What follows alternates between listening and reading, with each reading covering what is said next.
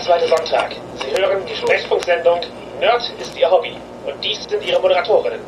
Ich bin Serena Steinmann. Und ich bin Jasmin Neitzel.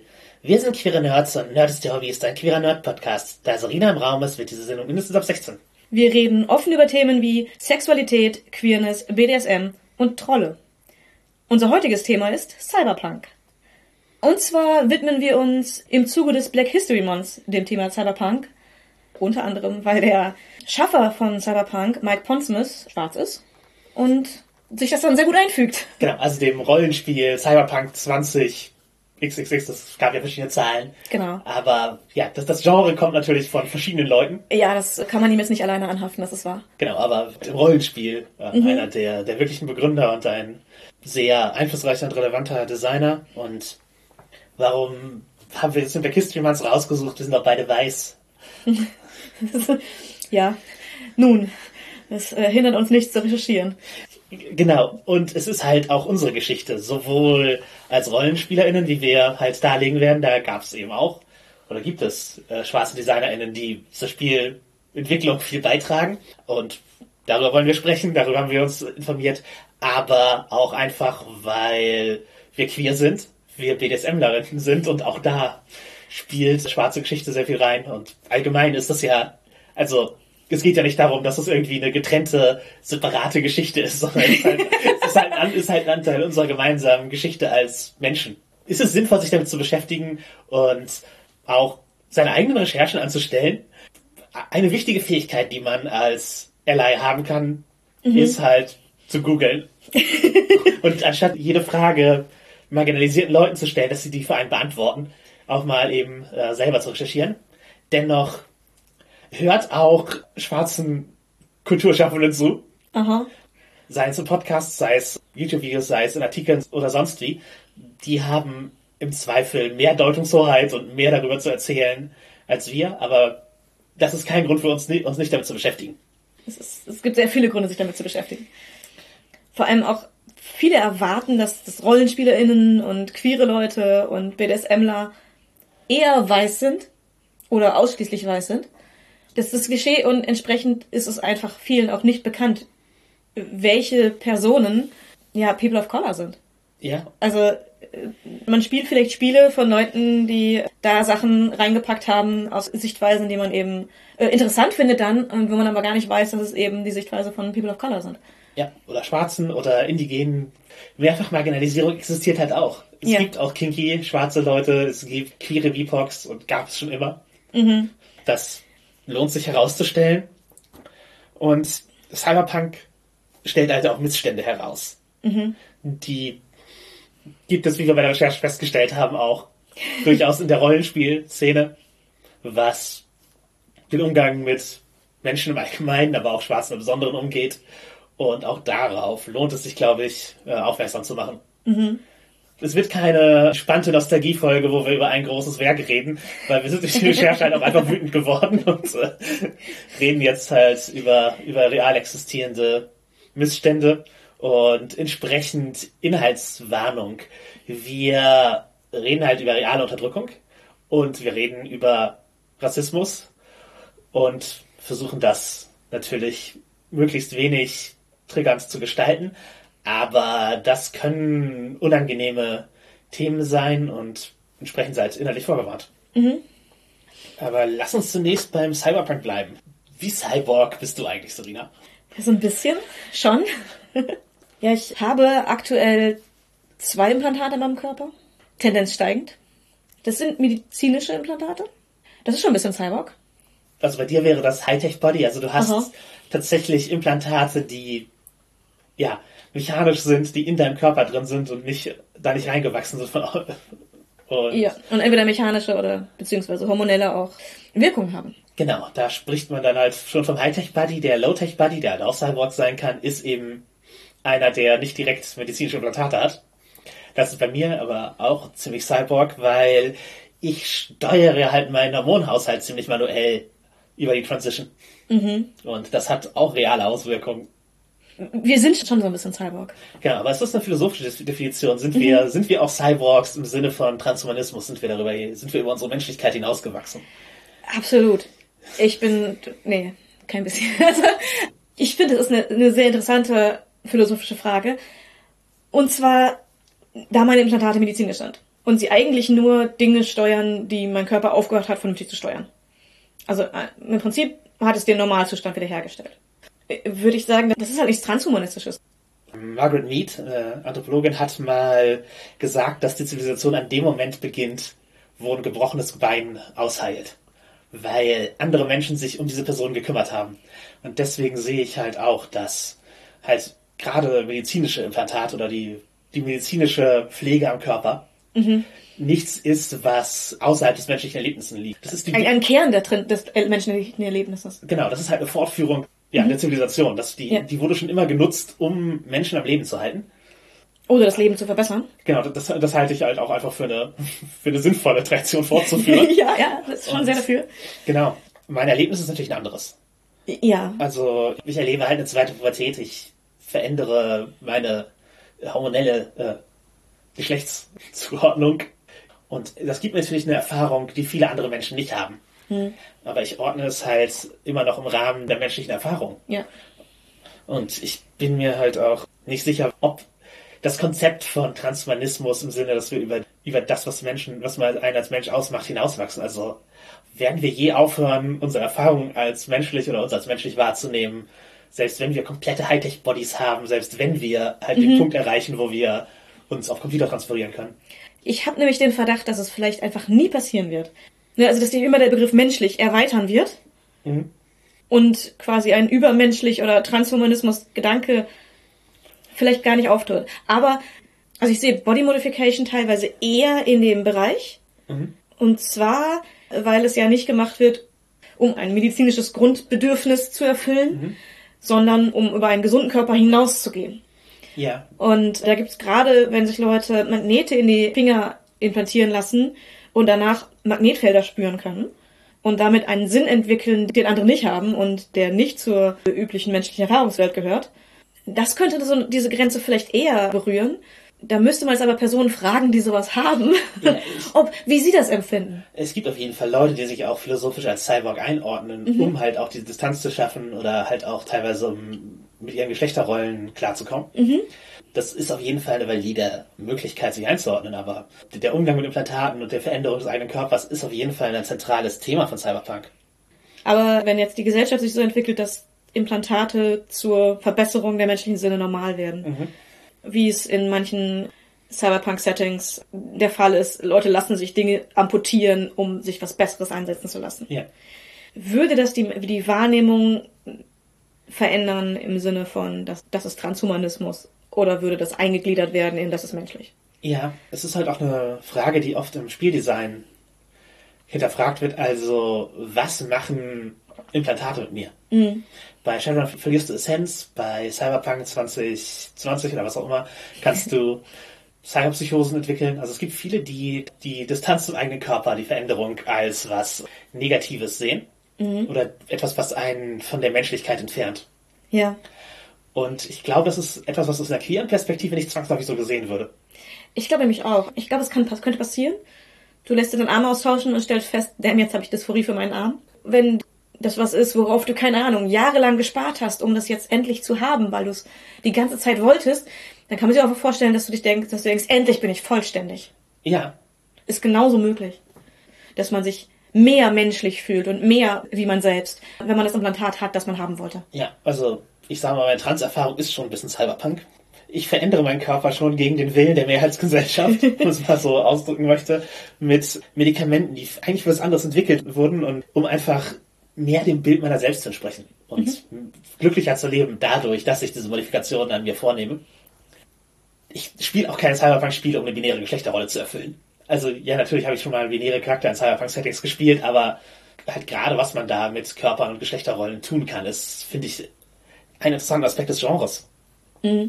Also das erlaubt halt Körper- und Geschlechterrollen weiterzudenken. Wenn man zum Beispiel Sleeves hat und von einem Körper in den anderen Wechseln kann. ja, sich, sich übertragen kann, wie bei Altered Carbon oder im Rollenspielbereich bei Eclipse Face. Die Designfrage ist, erlauben sie halt diese ganzen Entdeckungen am, am Körper, Alltagsdinge, ästhetische Veränderungen und sowas, oder ist alles Kampf?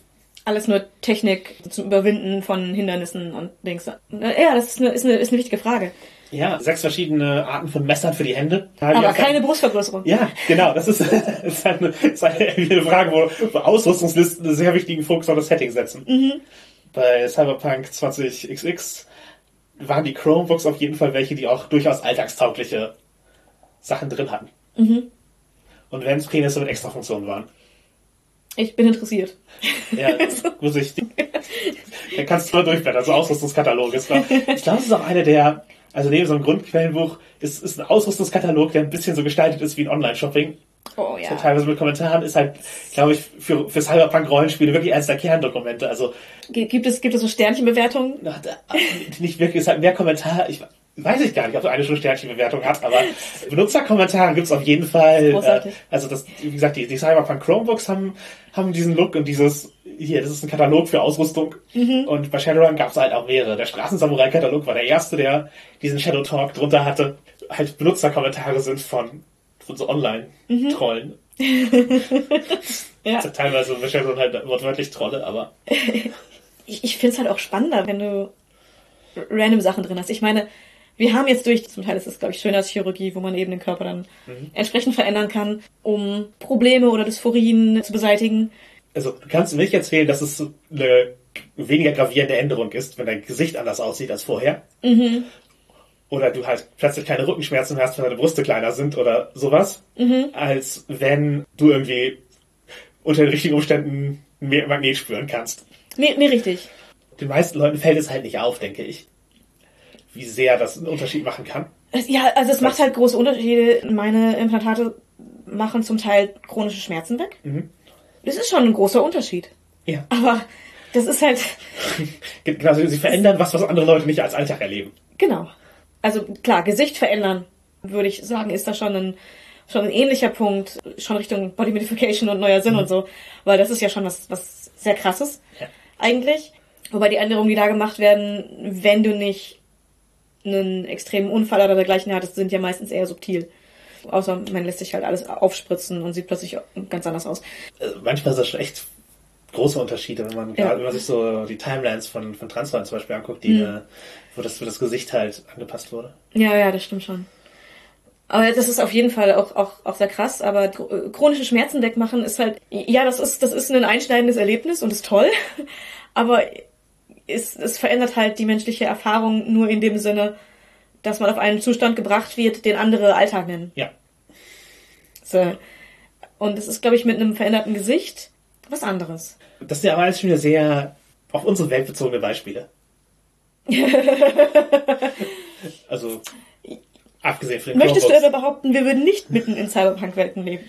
Als wären wir nicht schon mittendrin. Ich würde sagen, früher war mehr Neon. Auf jeden Fall. Also für den Cyberpunk-Look bräuchten wir mehr, wieder mehr Neon. Wir haben halt vieles von dem, was dystopisch vorausgesagt wurde. Also William Gibson, der mit Neuromancer einen der Grundlagentexte für Cyberpunk geschaffen hat, schreibt heute Sachen, die im Grunde in unserer Welt spielen. Weil dieselben Themen sich erzählen lassen. Ja. Inhaltlich ist vieles Cyberpunk bei uns und die Ästhetik ist halt weniger 80er, aber halt auch nicht mal so, so viel weniger 80er, wie es verdient wäre. Weil die 80er gehen halt einfach nicht vorbei. Diesen, die Nostalgie hält für immer. Alle großen Medien-Franchises, die gerade laufen, sind irgendwie 80er. Also da- sehr viele zumindest. ja, ja, schon einiges. Ja, die, die, ist, die Musik klingt sehr nach 80ern oft, es kommt sehr viel nostalgischer Kram immer, immer wieder. Also es ist irgendwie eine, das Jahrzehnt, das sich stirbt. Äh, Da kann man jetzt ästhetisch jetzt auch nicht viel gegen sagen, würde ich sagen. Inhaltlich Cyberpunk, unsere Welt, ganz ehrlich. Ja, so hast du Beispiele. Allein schon, wenn man darüber nachdenkt, wie sich Großkonzerne verhalten Mhm. und wie sie betrachtet werden und wie sie zum Teil Werbung machen. Und was für einen Einfluss sie haben. Ja. Also wirtschaftlich und Gesellschaftlich-politische Einfluss von Großkonzernen. Dann Stichwort Drohnenkriegsführung. Drohnen werden halt einfach eingesetzt. Also Überwachungsdrohnen, äh, Bombendrohnen. Ich, Ja, Drohnen zum es einfach. Spaß. Ja, das also, gibt es einfach. Das ist nicht mehr Cyberpunk, das ist, das ist Realität. Das ist, ist richtig. Äh, Söldner. ja. Also es gibt in Deutschland Söldner, es gibt in den USA Söldner. Es, also man kann in, in Staaten der westlichen Welt Söldner anheuern, um Dinge für einen zu tun. Ja. Und damit meinen wir nicht nur Sicherheitskräfte. Nein, wir meinen Söldner. Ja, Bisschen ambivalente soziale Medien. Ja, Also, aber irgendwo schon. also, ja, natürlich, das, das, das ist irgendwo Cyberpunk, also die ständige Vernetzung, dass man einen Supercomputer in der Tasche trägt, dass man ständig mit Leuten reden kann, dass man alles live übertragen kann, im, im Sinne der Brechtschen Rundfunktheorie Aha. gleichzeitig Sender und Empfänger ist. Ja. Das gibt es, haben wir jetzt alle. Ja. Und die Vorstellung von Piratensendern und so, die in frühen Cyberpunk-Sachen drin war, das machen heute jetzt Leute als YouTube-Kanal mit Leaks und was auch immer oder als Twitch-Stream. Soziale Medien greifen dennoch halt sehr stark in unser Leben ein, prägen alles. Also, dass deine eigene Bubble in was dir präsentiert wird von den sozialen Medien. Genau, Werbekonzerne sammeln Informationen über dich. Du kannst es kaum vermeiden. Also, wenn du nicht äh, komplett sozialen Medien meidest, kannst du es gar nicht vermeiden. Ja, genau. Du kannst es einschränken, aber du kannst es nicht vermeiden. Und Das beeinflusst Wahlen. ja, Ja, das ist ziemlich Cyberpunk, würde ich sagen. Was, was so richtig Richtung Großkonzerne noch geht. Aber was auch interessant ist, es wird vieles privatisiert. Ich meine, in den USA sind halt, also viele Gefängnisse in Privathand, Ja, was ich ein bisschen abstrus finde. Aber, ja. und es gibt jetzt auch privatisierte Städte oder wird in Zukunft geben. Gerade kamen Meldungen aus Nevada, dass da ja quasi eine Stadt verkauft wird an Großunternehmen, die dann da alles selber machen können. Polizei, Gerichte, alles. Ja, Ist dann in, in Konzernhand. Ja gut, aber das gibt's auch schon länger. Also, Ja. wenn wir einfach in die Geschichte zurückblicken. Sagen wir mal die East India Trading Company, wo, wo Indien einem, Kon einem Großkonzern gehörte. Also auch jetzt nicht unbedingt mit dem Willen der InderInnen, die dort gelebt haben, sondern einfach kolonialistisch. All- Allgemein, dieses, diese Unterdrückungsmechanismen gibt's schon länger. Ja. Und ich würde sogar so weit gehen zu sagen, dass vieles von so Überwachungsdystopien oder warum es einem dystopisch vorkommt, ist, Sachen, die sonst nur marginalisierten Leuten passieren, passieren jetzt der privilegierten Mehrheitsgesellschaft. Das ist oft der Kern von Dystopien. Willkommen. Cyberpunk kommt einem halt auch cool vor, wenn man nicht betroffen ist. Und die Vorstellung halt, ja, ey, wir laufen alle mit, mit coolen Neon rum und haben äh, Implantate, wir haben Klingen in den Händen und kämpfen mit äh, Schwertern. gegen das System Ja, genau. ist halt gar nicht mehr so geil, wenn man in diesem System leben muss. Genau, also wir, wir sind die Cyberpunks eigentlich. Ja, kennt jemand wen? Hi. Ähm, Das ist halt schwierig, weil wenn du, sobald du erfolgreich im System bist, bist du kein Cyberpunk mehr. Ja, wenn du, wenn du nichts dagegen tust, genau, der Punk-Teil, also da bist du halt nur vielleicht Cyber, aber vielleicht bist du einfach ein, ein eine Konzernperson. Ja. Und viele von uns bleiben halt einfach Konzernpersonen. Also gerade die, die eine Wahl haben. Wenn du marginalisiert bist, wirst du halt eben manchmal einfach nach außen gedrängt. Ja, und dann ist es auch leichter der Punk zu werden, weil du bist du schon am Rande, dann. Du hast keine Wahl. ist- Das ist- ist du hast die Wahl, du hast die, das ist nicht leichter, aber äh, es ist nicht leichter da zu leben. Ja. Aber du hast halt die Wahl, nicht zu unterdrückt sein oder dich wehren. Und wenn du dich wehrst, bist du der Punk. Welche Fantasie verkauft einem Cyberpunk? Oder verkauft einem Dystopien? Und ich denke halt, dass für Privilegierte die Fantasie ist, dass sie auch mal unterdrückt werden und dass sie Und dass, um, um sich dann dagegen wehren zu können. um sich dagegen wehren zu können, um heroisch zu sein, um sich halt dieses ein bisschen Opfermythos, ein bisschen Rebellenscham zusammen, aber mit cooler Ausrüstung und Neon und geiler 80er Musik und Ausrüstungsporn. Ja, das, das ist halt eine Vorstellung. Und für marginalisierte Menschen ist die Vorstellung, glaube ich, oft eher, Sich wehren können. ja, genau. Die Möglichkeit haben, sich zu wehren. Ja, wo, wo, Der wo es Erfolg- tatsächlich einen Unterschied hat. Genau, den Erfolg auszuspielen, das halt diese Fantasie zu leben. Denn tatsächlich in der realen Welt ist es oft, wenn man sich wehrt, hat man keinen merklichen Erfolg. Also vielleicht im Kleinen, aber Genau, Aktivismus ist sehr, sehr anstrengend. ja. Und viele Probleme löst man eben dann doch nicht, indem man Leute mit dem Schwert angreift. Leider, leider. Das wäre wär, wär, wär das, wär das keine Form von Aktivismus, Schwertkampf. Nee, nee, ich bin zu schlecht. Ja, und halt die, Argumente im Schusswechsel austragen, ist halt auch viel traumatisierender in real, als man es in dem Medium, man sich das vorstellt. Ja, ja, da ist die Fantasie halt schöner und einfacher. Die Fantasie von Cyberpunk ist auch oft, kann mit Gewalt, Computerhacking doch wirklich die Probleme lösen. Oder zumindest mein Leben besser machen. Ja, und das ist in der Realität oft nicht so. Aber genug von Cyberpunk. In der realen Welt gehen wir über zu Cyberpunk, das Videospiel. Cyberpunk 2077. Das Videospiel ist vor kurzem erschienen und ja, sehr großer Hype und sehr unterschiedliche Meinungen. Ja, Kurz zusammengefasst. ich würde sagen, in den letzten Monaten ist so für den Diskurs im Mainstream vielleicht Cyberpunk sogar wichtiger gewesen als D&D. So als Franchise, das besprochen wurde. oh ja. Weil es halt einfach ein AAA-Spiel. Das haben einfach alle drüber geredet, wie dieses Spiel werden wird. Ja, so auf jeden Fall, also wirklich ein Moment, ein Moment in der Popkultur, dieses, Mhm. dieses, dieses Release. Auch wenn es eben ein, keiner, keiner war, der von Erfolg gekrönt war. Ja, leider. Äh, ja, ist halt ein, ein Spiel, das an Bugs gekrankt hat, einfach beim Start.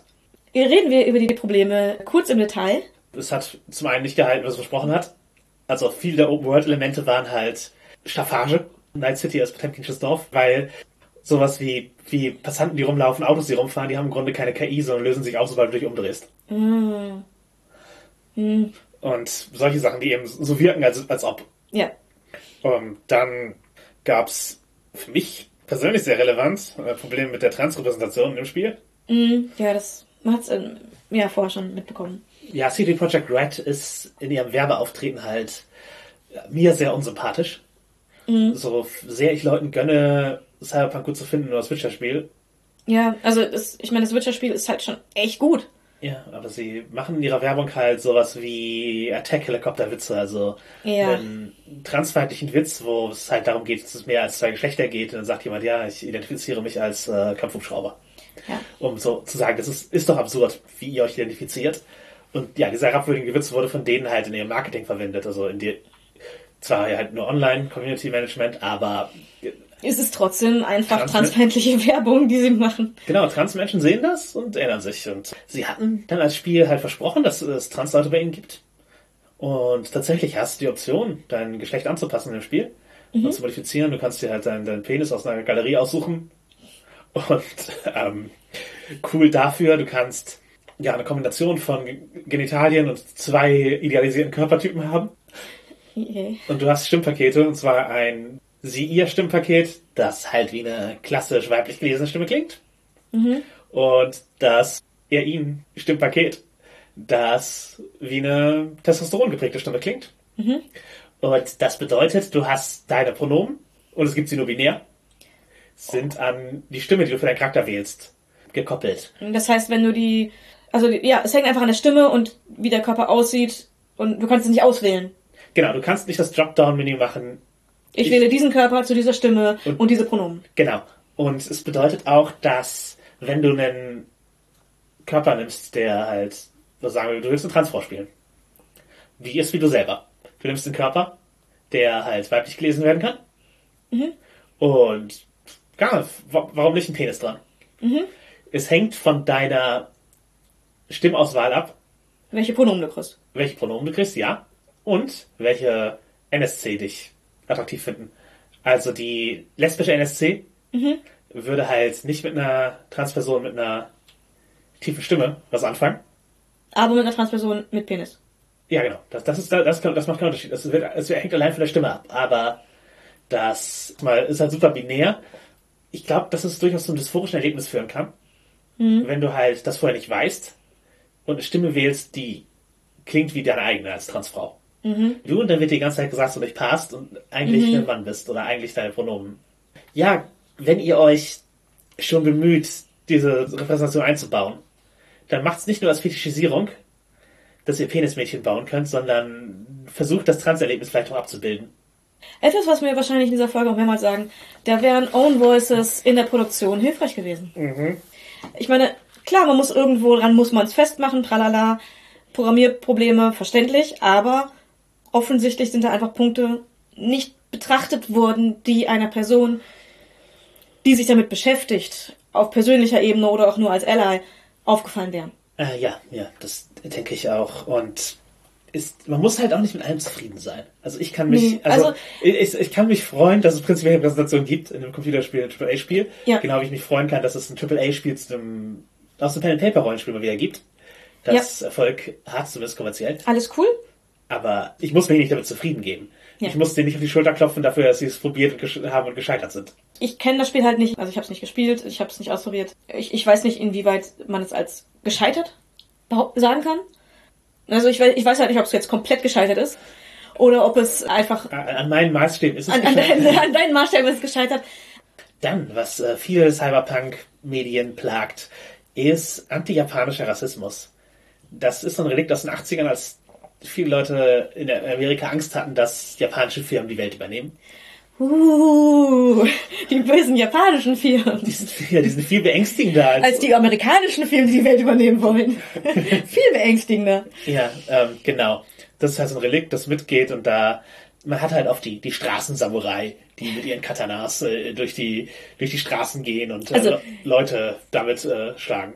Ich will nicht sagen, das ist ein cooles Bild, auf jeden Fall. Ja. Aber wenn halt alle japanischen Charaktere solche Klischees sind, ja, schade. Du kannst ein Samurai sein oder eine Geisha. Toll, toll. Du- Es gibt auch Leibwächter mit so Sumo-Ringer-Frisuren, die halt, das sind halt die großen. Ja. Also, ja, es- die Darstellung war damals schlecht, ist heute auch noch schlecht. Kann man, glaube ich, mal ein bisschen drüber nachdenken, wie man es macht, denke ich. ja. Ich glaube, bei so Computerspielen, wo das halt alles vorprogrammiert ist und so, hast du halt oft das Problem, dass viel mit Klischees gearbeitet wird. Das, das hast du in jedem Medium. Man kann es halt auch aufbrechen. Ja. Muss man nicht machen. Ja. Und natürlich ist es noch Spaß, Klischees zu spielen. Aber bei manchen wäre es halt auch schön, die ein bisschen mehr aufzubrechen. Also, mein größter Kritikpunkt am Spiel aber ist, wie es entstanden ist. Das ist halt der Crunch. Ich, ich sag mal, das ist auch ein cyberpunkiger Umstand. Ja. Also, unerträgliche Arbeitsbedingungen, wo Leute 80 oder mehr Stunden die Woche bei höchstem Leistungsdruck an etwas arbeiten. Und oft wird es halt gemacht in, ja, im Softwarebereich, im Spielebereich, im Medienbereich, kurz vor dem Release, wo du was festgelegt ist und man möchte es zum Ende jetzt noch fertig kriegen. Ja. Aber wenn das Release sich verschiebt, Und das immer und immer länger wird. genau der Crunch weitergeht, man spricht dann von Death Crunch. Und das ist wie, wie Cyberpunk gebaut wurde. Ja, und das ist, wie Leute ausgebrannt werden und krank werden durch ihre Arbeit, weil ihre Leidenschaft ausgenutzt wird, es fertig machen zu wollen. Genau, das, das passiert in den Medien. Das passiert gerade in der Spielebranche, ist das was, wo bei all so Medien, wo man sagt, die Leute machen das doch gerne. Und da berichten halt auch mittlerweile Medien drüber. Und es wird, es wird mehr darüber gesprochen, dass Crunch existiert und es gemacht wird, aber ist halt immer noch, was es gibt. Und Cyberpunk-Konzerne würden halt genauso handeln. Und die leidenschaftlichen Mitarbeiter einfach auszubrennen, weil man fürs nächste Projekt einfach neue holen kann. Genau. Es gibt genug Leute, die das machen wollen. Deswegen müssen wir nicht auf deren Menschen- und Arbeiterrechte achten. In so einem Fall ist es dann Punk, einen Betriebsrat zu gründen. Ja, so langweilig wie das ist, aber ArbeiterInnenrechte sind, äh, sagen wir, eine Errungenschaft, für die man eintreten sollte. Ja, ja. Und die gibt's in der Medienbranche oft nicht. Also, Nee, es gibt jetzt keine Gewerkschaft der Spielschaffenden zum Beispiel. Ja. Also die Spielebranche hat keine. ja, es ist einfach, es gibt keine. Und auch in größeren Betrieben, wo man es erwarten würde, in der deutschen Spielebranche, äh, gibt es einfach keine. Und das, das kann ein Problem sein. Führt dafür, dazu, dass dann da was veröffentlicht wird, wo hell of a Bugs drin sind, weil einfach die Leute am Ende so ausgebrannt waren, dass sie nicht mehr ordentlich arbeiten konnten. Ja, und eben die Leute sich dafür ausbrennen. Und es Und- soll, und- soll das Spiel eine schlechtere Grafik haben und länger dauern und mehr kosten, wenn dafür Menschen halt.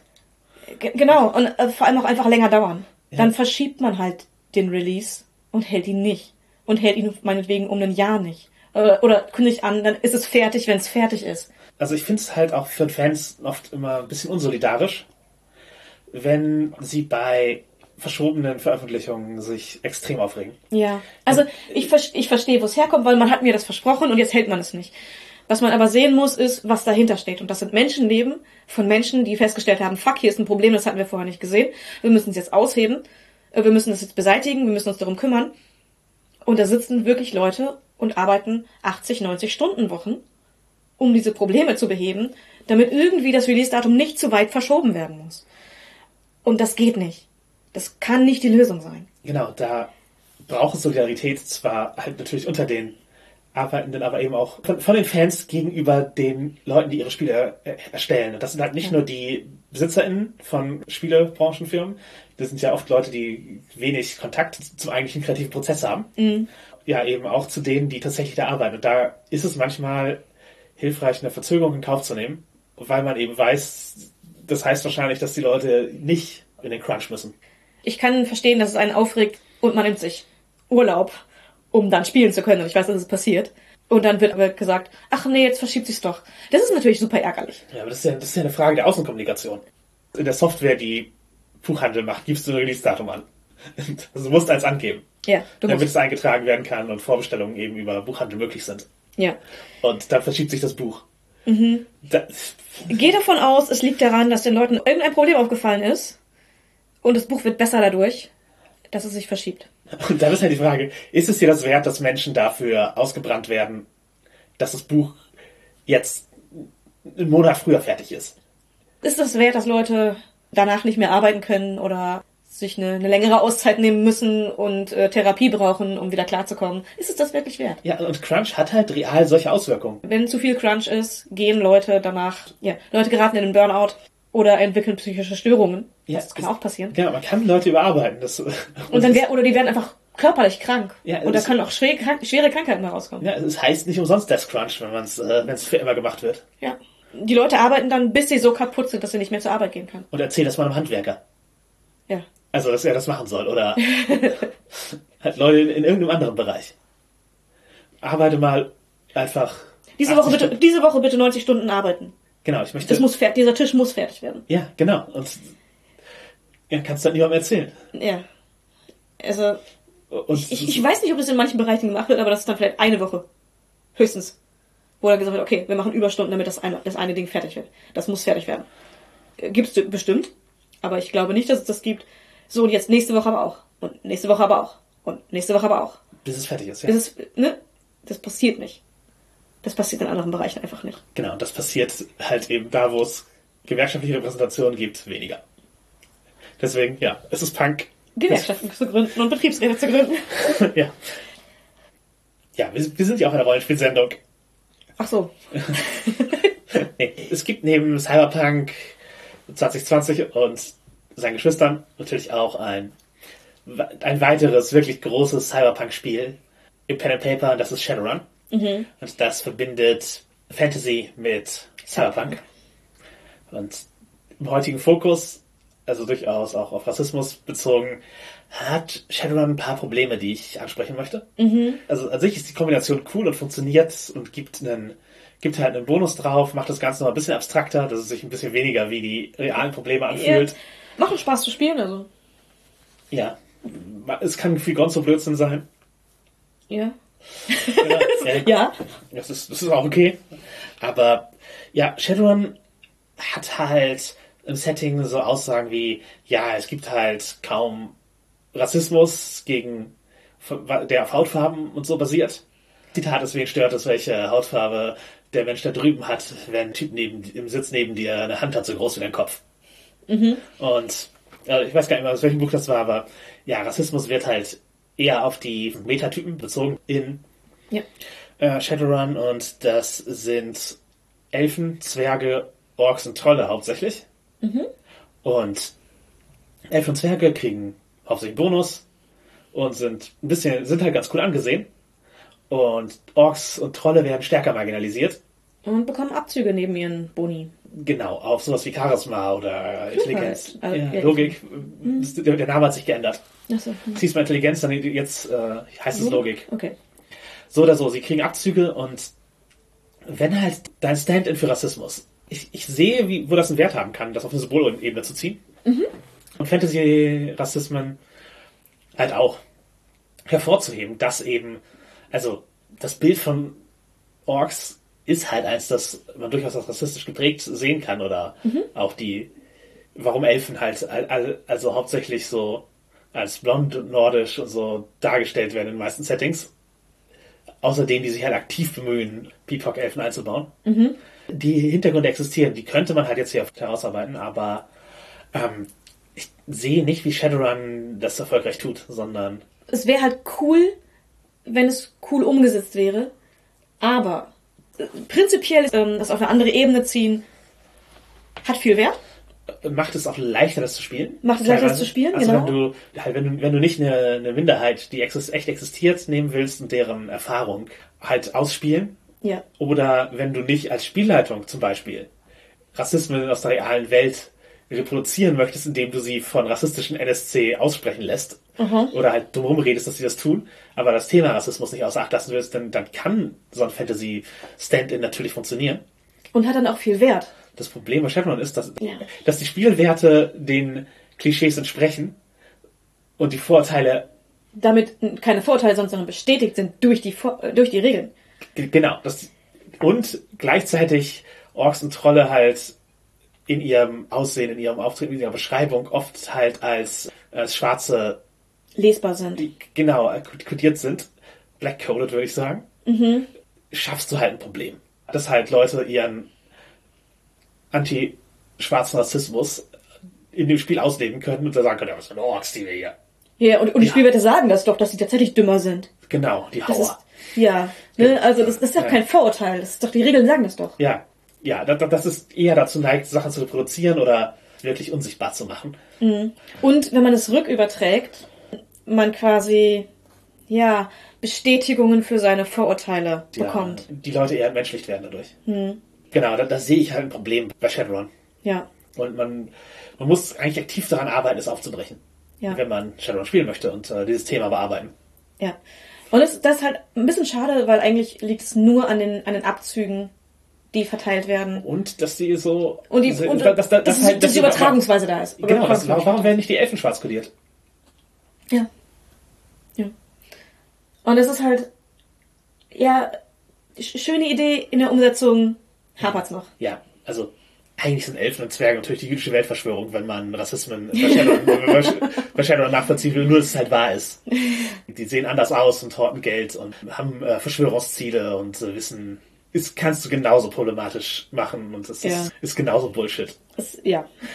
Also ja, einfach, um das mal einfach deutlich gesagt zu haben, dass die, ich mit der Darstellung von Rassismus in Shadowrun auf der Symbolebene unzufrieden bin. Ja. Ich glaube, ein Problem davon ist halt, dass die Personen, die das schaffen, wenn sie darüber eben nicht reflektieren, nehmen sie die Vorurteile, die sie kennen und die Rassismen, die sie kennen und drehen sie ein bisschen. Und benutzen sie aber zu eng an, der, an dem, was sie als Vorurteile und an, Genau, es, es wird halt nichts hinterfragt, sondern reproduziert. ja. Also selbst wenn es hinterfragt wird, in dem, was dann daraus gemacht wird, was daraus gemacht wird, was daraus gemacht wird, wird es dann irgendwo wieder reproduziert. Aber wir wollen ja auch über Black History reden, abseits davon, von extraterritorialen Konzernen unterdrückt zu werden. Und deswegen lass uns zu Mike Pondsmith kommen. Mhm. Der, Der hat äh, mehr gemacht als nur Cyberpunk, nämlich. richtig durchaus einige einflussreiche Spiele, hat mit Arthur Zorian Games auch einen Verlag gegründet, der coole Sachen verlegt hat und ja, Cyberpunk ist trotzdem natürlich ein sehr bedeutendes Werk. Hat mit Cyberpunk 2013 angefangen. Das war damals 1988 ein futuristisches Jahr. Heute sind wir offensichtlich bei Cyberpunk 2077, wenn man das Computerspiel sieht, oder Cyberpunk Red, wenn man die aktuelle Version des Rollenspielregelwerks sieht. Zwischenzeitlich gab es auch Cyberpunk 2020. Das ist die Version, mit der ich mich am eingehendsten beschäftigt habe persönlich. Es hat ein cooles Live-Pass-System, wo du praktisch an der Lebensgeschichte deines Charakters entwickelst, wie er, wie er so drauf ist, was er so kann. Und gab da ein paar coole Cyberpunk-Rollen. Gehörten die, die Rocker auch dazu, also Leute, die Musik machen. Und Medienleute waren, waren da drin, aber halt auch natürlich die klassischen Söldner und Konzernkämpfer und Hacker. Ja, ziemlich Ausrüstungsporn. Wie man es erwartet von Cyberpunk. Genau. Und ja, ist eine neben, neben Shadowrun wahrscheinlich die, das kommerziell erfolgreichste und sicherlich eine wegweisende Umsetzung. Ja. Also, ich, spreche das Genre nicht fließend. Aber es sind die beiden, die ich kenne. Shadowrun und, und Cyberpunk. Ja, das ist natürlich auch einfach ein, ein guter Kunstgriff, das Spiel nach dem Genre zu benennen. Ja, dann kennt es einfach jeder. Ja, ich suche ein Cyberpunk-Spiel. Wie wär's mit Cyberpunk? Ja, eben. Darf man nicht unterschätzen, das ist einfach einfach einen guten Namen für das, äh, für sein eigenes Spiel zu wählen. Mhm. Äh, Cyberpunk hinterfragt natürlich auch Autoritäten, die Struktur von Großkonzernen und so. Also man spielt halt echte Cyberpunks in der Regel. Also es geht halt nicht nur darum, coole Söldner mit schwarzen Sonnenbrillen zu sein, die im Auftrag von Konzernen äh, Leute ermorden, sondern man, man macht halt Mhm. auch die cyberpunkigen Dinge von Cyberpunk. Also den, den Punk-Teil, der, der bleibt in dem Spiel nicht aus. Du meinst auch Kontrolle über deinen eigenen Körper zu greifen? ja, das eigene Schicksal aus den Klauen des Kapitalismus zu retten, genau. Das sind Themen, die du in Cyberpunk auf jeden Fall anspielen kannst. Ist heute natürlich eine pure Oldschoolig, die alten Varianten. Aber immer noch unterhaltsam zu sehen, wie, also, als Interesse an Retro-Zukunft kann man sich auch Cyberpunk 2013 nochmal angucken, um zu sehen, okay, das haben sie sich damals vorgestellt und Und was haben wir gemacht? Mit unserem Leben und unserer Welt. Genau. Und heute eben ist es immer noch ein, ein Setting, das Leute, das Leute mitnimmt, eben teilweise sogar mit einer anderen Faszination, aber mit einer gewissen Nostalgie, die damit verbunden ist. Die Sehnsucht nach dem Neon. Mhm. Ja, auf jeden Fall Max Pondsmith hat da ein Spiel geschaffen, das einfach das sind halt auch einfach mal über 30 Jahre, die das Spiel gehalten hat. Ist halt ein Franchise. Ja. Ein sehr erfolgreiches. Nicht sein einziges Spiel. Nicht sein einziges Spiel. Das Spiel, das ich von ihm am besten kenne, ist Teenagers from Outer Space. AustauschschülerInnen aus dem Weltraum. Man spielt an einer Highschool im Prinzip oder in der Umgebung. Und es ist sehr viel Spaß mit Zufallstabellen und Ausrüstungstabellen, glaube ich. Ja, es ist halt sehr komödiantisch aufgebaut Ja. und soll auch die Ästhetik von so einer so, so Komödien-Animes aufgreifen. Ja, und das, das macht's auf jeden Fall. Also als Fan von Komödien, Mangas und Komödien-Animes hat mich das Spiel offensichtlich angezogen und auch mitgenommen. Es setzt das sehr gut um. Ja, ich, ich war sehr gut unterhalten, als wir es gespielt haben. Also Es ist einfach ein, man setzt sich hin, er schafft sich irgendwie den Charakter mit ein paar Zufallselementen und fängt halt an, absurde Situationen zu spielen. Ja, und, und wer ein paar Komödien, Animes oder Mangas kennt, fühlt sich auch direkt zu Hause. Ja, ich sag mal, das Spiel harmoniert mit dem Genre. Und glaube, dass diese Häufung von Zufallselementen kein schlechtes Designelement ist, um Comedy zu schaffen. Weil das bringt so unerwartete Anreize zum, zum Spiel mit rein und so. Ja. Ein weiteres Spiel, das er designt hat, wäre Castle Falkenstein. Und das ist halt schon ziemlich storygamig. Also ist ein Steampunk- und Magiespiel, spielt in einem magischen Parallel-Europa. Und das Buch allein ist schon sehr storymäßig aufgebaut. Also es im Grunde wie Briefe, die ein Designer, der in diese Welt gezogen wurde, so Narnia-mäßig, an Mike Ponce Smith schreibt und beschreibt, wie die Welt so funktioniert, aus den Augen eines Rollenspielers. Das ist schon auch sehr meta irgendwo. Genau, die Regeln heißen The Great Game, das für, ich glaube, den britischen Kronprinzen entwickelt wurde. Und du hast halt Kernelemente wie in einem Tagebuch für deinen Charakter, in einem Journal, das geführt wird. Was halt super story-gamig ist. Also, dass du da, Ja. indem du Tagebuch führst, halt dich mit deinem Charakter beschäftigst und das halt auch festhältst, was du erlebst. Und dann ist das, ist die Spielmechanik auf Spielkarten bezogen, die Punk-Elemente von Steampunk, die sowieso sehr schnell verloren gehen, sind auch da nicht im Vordergrund. Ja, So. mehr, mehr Steam als Punk. Genau, genau. Mehr Steam, Fantasy. Es möchte halt auch nicht Cyberpunk in der, in der Fantasy-Welt sein, sondern Es ist ein Story Game im, in einer Steam Fantasy. genau, das kann es. Hat es eigene Karten? Ich weiß gar nicht, ob eigene Karten dafür erschienen sind. Heute würden sie sicherlich, aber es ist ein äh, Pokerdeck. Ja. Das macht es einsteigerfreundlicher, dass du nicht noch Karten sammeln oder kaufen musst. Ich, ich weiß auch gar nicht, ob, das, ob es da eine aktuelle Version gibt. Ich glaube nicht, aber es ist halt sicherlich antiquarisch noch erhältlich und ja, halt einfach dieses vom Aufbau her. Also es, äh, Cyberpunk ist halt, wirkt sehr technisch und sehr tabellenlastig. Wobei halt da auch mal wieder die, die halt Zitate von Charakteren reinkommen, die irgendwie coole Actioniness ausdrücken. Während eben, ja, Castle Falkenstein ein ziemlich ein Dokument ist. Also ja, Mike Okay. Pondsmith hat offensichtlich ein Händchen dafür, Genre am Aufbau des, des Regelwerks, das ist abzustimmen. Ja, genau, praktisch Form und Inhalt auf ein harmonierendes Level zu bringen. Ja. Das finde ich äh, sehr cool und kann ich sehr schätzen, wobei Castle Falkenstein von dem Spielkartenbasierten und dem ganzen Aufbau dann nicht meins Du ist. würdest kein Tagebuch schreiben wollen für deinen Charakter. Ja. ja. Und, und ich bin nicht so Spielkartensystem-Fan, wobei ich es halt zugebe, ich habe es nicht ausprobiert. Also vielleicht, wenn ich spielen würde, fände ich total geil, aber erstmal ist es was, wo ich, wo ich für mich Einstiegshürden hätte. Ja. Aber äh, vom designtechnisch finde ich es geil. Ja, äh, und es ist halt eben auch was halt in der Zeit, wo Story Games nicht super verbreitet waren. Das ist halt Von wann ist es, weißt du's? Castle Falkenstein ist von 1993, die deutsche Übersetzung war 1997. Also, das ist schon ein, paar Jahre alt. ja, genau. Und damals war das halt, War es noch nicht so verbreitet, dass es viele Erzählspiele gab. genau. Schon. Und äh, hatte auf jeden Fall auch einen Design-Einfluss, halt wie das alte Talk und so. Es gibt, ist halt eins von diesen Wurzeln von, okay, was sind die, die was ist Design-DNA, die wir außerhalb von D&D mitnehmen können? Und da war, da würde ich halt eigentlich alle drei Spiele nennen, als etwas, als etwas, was Design-DNA hinterlassen hat, in der, auch in der großen Rollenspielszene. Ja. Also bei Castle Falkenstein weiß ich, dass es Leute inspiriert hat. Ich weiß nicht, wie sehr Teenagers von Outer Space ein, einfach eine Parallelevolution war oder auch eine Inspiration, aber sowas wie, wie, das japanische Mate, wo du halt, äh, wo du halt Mates spielst und das hat halt auch super Zufallstabellen basierende Humorsachen und auch sowas wie, wie Fiasco hast Tabellen als Kernelement. Und das sind halt alles Ideen, die hier schon auftauchen. Eventuell als, als Mike Ponsmus hat dieselbe Lösung gefunden für wie mache ich Comedy-Rollenspiel. Oder eben tatsächlich als eine Wurzel, die Leute inspiriert hat, ihre eigenen Comedy-Rollenspiele da ähnlich zu gestalten. So oder so, visionäres Design. Ja, und visionäre Person. Einfach einer der großen Designer, die man mehr würdigen sollte und wo man sich daran erinnern sollte, dass der schwarz ist. Ja. Weil das wird dann oft vergessen. So, ja, ach hier. Rollenspiel ist so ein weißes Spiel. Genau, Mike, Mike Nee. Man, man vergisst es, man weiß es nicht. Also, ich glaube, vielen ist einfach nicht bewusst. Ge- Genau, es ist halt, ist halt nicht bewusst, aber deswegen sollte man es halt in In genau, in Erinnerung zu rufen, würde ich sagen. Das ist halt eben einflussreicher schwarzer Designer. Übrigens jemand, der eine Rollenspieldynastie gegründet hat. Also ein Verlag gibt's immer noch und sein Sohn Cody hat jetzt das Witcher-Rollenspiel designt. Also es gibt's, gibt's auch nicht so oft so Vater- und Sohn-Teams, die denselben, wo der Verlag tatsächlich einfach in der Familie weitergeführt wird. Ja, ist schon eine coole Sache.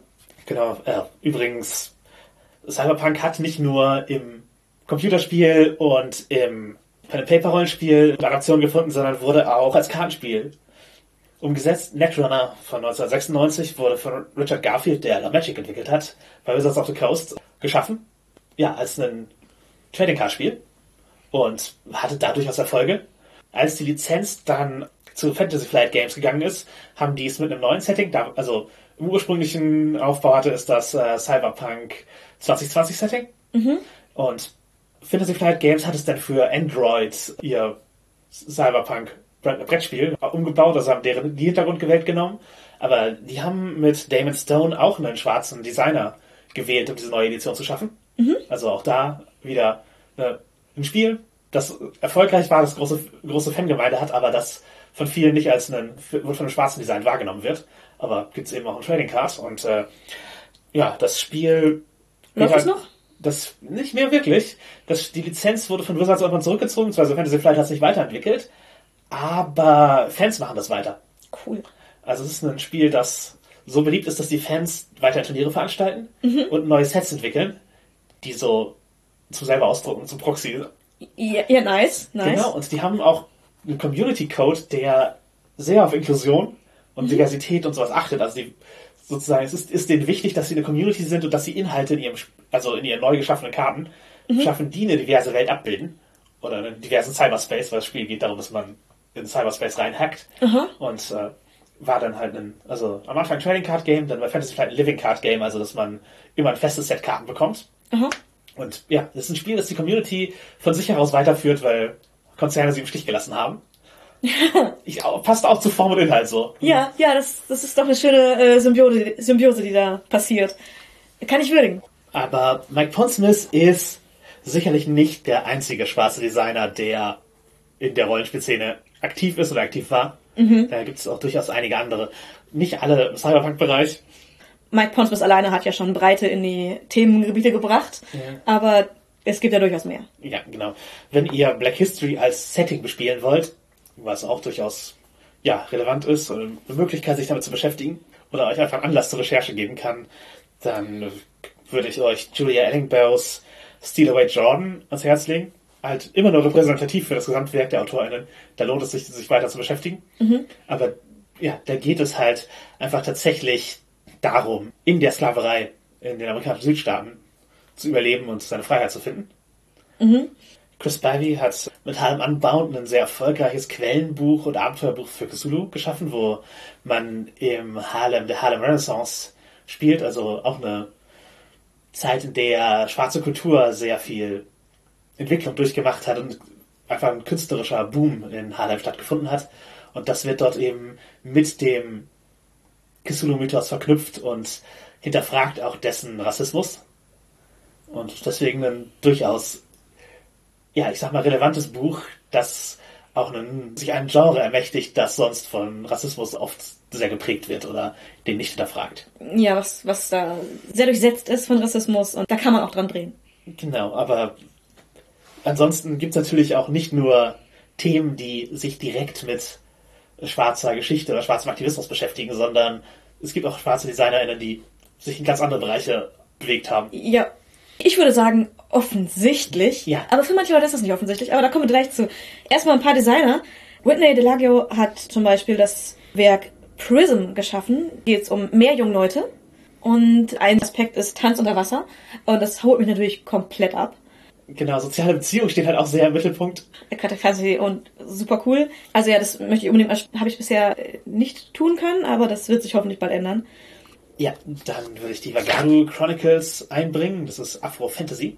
Und von einem großen Team an Own Voice entwickelt. Das wird ein, ein Massive Multiplayer Online-Rollenspiel, das Afro-Fantasy bedient, aber es ist halt auch ein D&D 5-Setting. Mhm. Und die deutsche Community, also die deutsche D&D-Community, Shoutout an D&D Deutsch an dieser Stelle, hat das Ganze als Fan-Übersetzung umgesetzt. Ansonsten weiteres Afro-Fantasy hat Brandon Dixon mit Swordfall gemacht. Und das ist super aufwendig illustriert. Also ich bin jedes Mal beeindruckt, wenn ich die, die Qualität der Illus sehe. Mhm. Und ja, Brandon ist auch jemand, der sehr ausdrucksstark in seinem Aktivismus ist und auch da wirklich sehr für Repräsentation eintritt. Und auch das auf jeden Fall ein wertvoller Beitrag zur Szene und da auch eine laute Stimme zu haben. Ja. Ansonsten würde ich noch Mischa Buschjäger einwerfen. Die hat unter anderem an Hashtag Feminism mitgearbeitet in der Sammlung von so Microgames.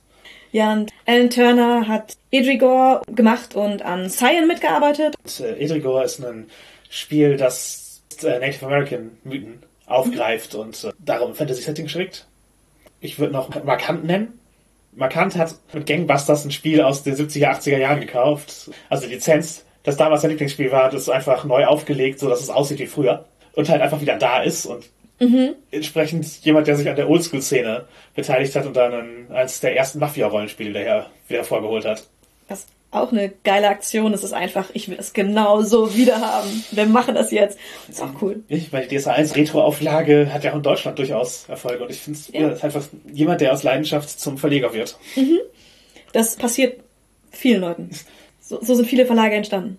Seien wir ehrlich. Und Man sieht, es, die Bandbreite ist auf jeden Fall groß. Es ist jetzt nicht schwarze Rollenspieldesigner machen Aktivismusspiele. Ja, oder, oder es, es, gibt den schwarzen Rollenspieldesigner. Das, Genau. ist Mike, das ist Mike Pondsmith und ansonsten keinen. Ge- Genau, es ist es nicht. Es, es gibt viele, es gibt viele unterschiedliche Themen, viele unterschiedliche Gebiete, was sie, was sie machen. Auch unterschiedliche Arten von, ich sag mal, Designschulen. Also manche Mhm. eben, die machen als Trash-Spiele, also sei, sei es Arthur Zorian, die die selber verlegen, sei es eben Teilnahme an solchen Projekten wie Cyan, wie Vampire, Ja, sei es D&D-Adaptionen Mhm. oder eben halt Indie-Spiele wie Hashtag Feminism. ja, also es gibt alles, weil es sind Leute, die machen verschiedene Sachen. Und wir hatten es eben schon gesagt, Leute vergessen manchmal, dass manche dieser Designer schwarz sind, weil es eben kein Aktivismus ist. Das ist in sich ein Problem, aber das ist kein Problem davon, dass die Leute keinen Aktivismus machen, weil niemand schuldet der Welt Aktivismus. Man schuldet der Welt nur, man selbst zu sein. Und das zu machen, was einen begeistert. Das Problem ist eher ein strukturelles, dass wir annehmen, dass Leute weiß sind, wenn sie Sachen machen, die eben nicht durchsetzt sind von dem, was sie sind. Ja, genau. Es ist halt eine Normativität, die herrscht. Also, wenn wir uns einen Rollenspieldesigner vorstellen, dann ist das erstmal Designer und der ist weiß. Das ist erstmal der Gedanke und von allem anderen brauchen wir Anzeichen, um von diesem Normbild abzuweichen. Ja, das heißt, wir, wir nehmen nur an, dass der Designer nicht männlich und weiß ist, wenn es sich Aktivismus anfühlt. Oder wenn ein Autorenfoto oder ein Name in eine andere Richtung weist. Genau. Ich glaube, ein Grund, warum wir diese Podcast-Folge machen, ist, um zu sagen, das ist nicht die Norm. Die, die Norm ist nicht der weiße Dude, der das, der das macht. Es gibt andere Leute und nur weil nicht groß dran steht, der schwarze Designer, heißt es nicht, dass es nicht die Norm sein kann. Ja, es ist halt auch echt nicht weniger wert, dass Mark Hunt als einfach Bock hätte, sein Spiel von früher zurückzubringen. Ja, absolut. Oder weil Pondsmith einfach sein Ding durchzieht seit 30 Jahren. Das, das ist halt alles genauso legitim und es, es zwingt sie halt niemand dazu. Es ist doch großartig, wenn Leute einfach machen, was sie begeistert und wenn Das coole Sachen entstehen. Aber ich bin mir sicher, dass die Geschichte dieser Designerin spielt garantiert in das rein, was sie entwickeln und was sie veröffentlichen.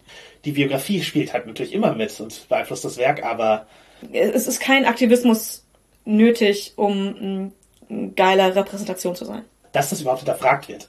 Das ist halt der Punkt. Ein, ein weißer Dude wird sich halt niemals fragen müssen, muss ich Aktivismus in meine Spiele einbringen, um wahrgenommen zu werden als gleichwertiger Autor. Muss ich jetzt weiße Dudes repräsentieren? Genau, bin ich eine gute Repräsentation für weiße Dudes, wenn ich Mhm. nur Spiele mache, wo es um Gangster geht, die mit Tommy Guns schießen? Ja, Oder ist, ist also, es gut genug als Repräsentation? marginalisierte Leute werden entweder vergessen oder an solchen Maßstäben gemessen oder haben halt eben ein sehr spezielles Thema, wo sie dafür angegriffen werden und wird halt so gesehen und eigentlich sollten die Leute einfach weiter coole Rollenspiele machen. Ich denke, wir müssen trotzdem ihre Identität wahrnehmen. Ja. Und dadurch sehen wir eben auch erst, wie Wie viel divers das, das eigentlich ist, was gemacht wird. Genau, weil halt wenig überraschend, aber, Ja. a- aber notwendig hervorzuheben. Genau. Ähm, Übrigens in Let's Plays und so ist es auch wichtig, einen, einen Cast zu zeigen, damit eben, dass sich das Bild auflöst, dass Rollenspieler exakt wie eine Person aussehen. Und deswegen ist es hilfreich, und das haben auch viele erkannt, einfach schwarze, und allgemein BIPOX, marginalisierte Menschen in Let's Plays zu casten.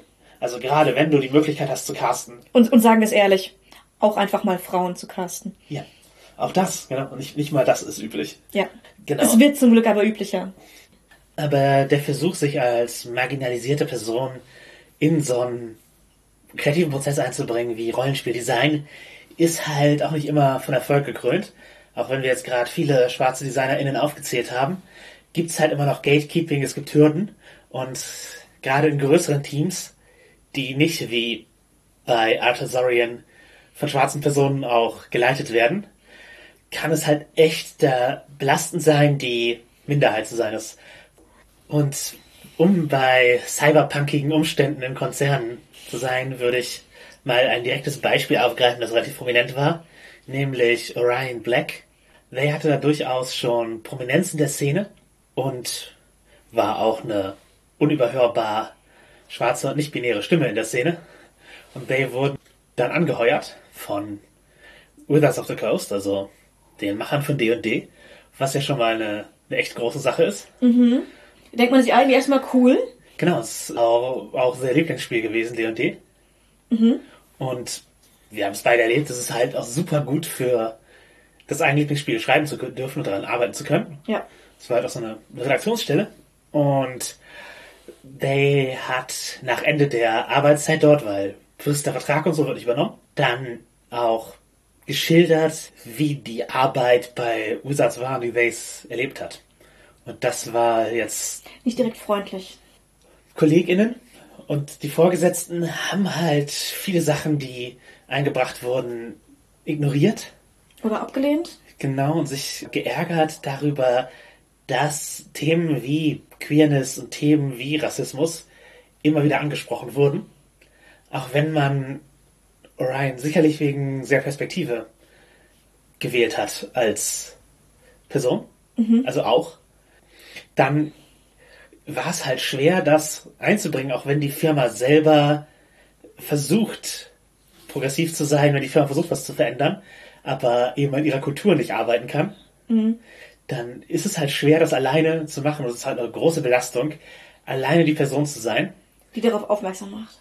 Genau, weil dann kennen die Leute dich als die Person, die immer über Probleme spricht, die immer kritisiert. Ja, vor allem die immer kritisiert und die auch die Arbeit der Kollegen kriti- kritisiert. Genau, die nur ein Thema hat sozusagen. Aber es liegt halt daran, dass du auch die einzige Person bist, die sich um dieses Thema kümmert. Und in der Position war Orion, glaube ich. Und dann eben, ja, von der Struktur der, der Firma nicht unterstützt zu werden. Dass man nicht verlängert wird.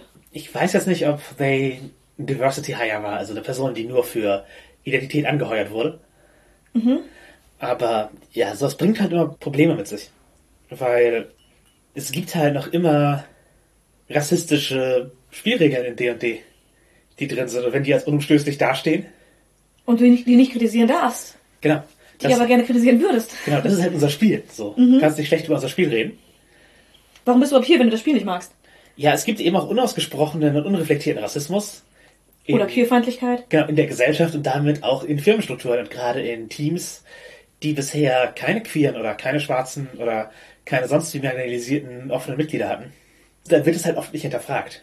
Genau, und das ist jetzt auch kein Vorwurf an die, an diese Person, weil wenn man damit keine Berührungspunkte hat und es nicht hinterfragt hat, weil kein Bedürfnis danach da war, man merkt es ja einfach gar nicht. Ich sehe es als schwierig, das in unserem jetzigen Zeitgeist nicht zu merken, dass das existiert. Dass es existiert, okay, aber was bei dir persönlich vorliegt, merkst du vielleicht gar nicht direkt. Und du Kann- merkst es erst, wenn eine Person dich darauf aufmerksam macht. Ja, es, es braucht halt Selbstreflexion, die kann schmerzhaft sein. Ja.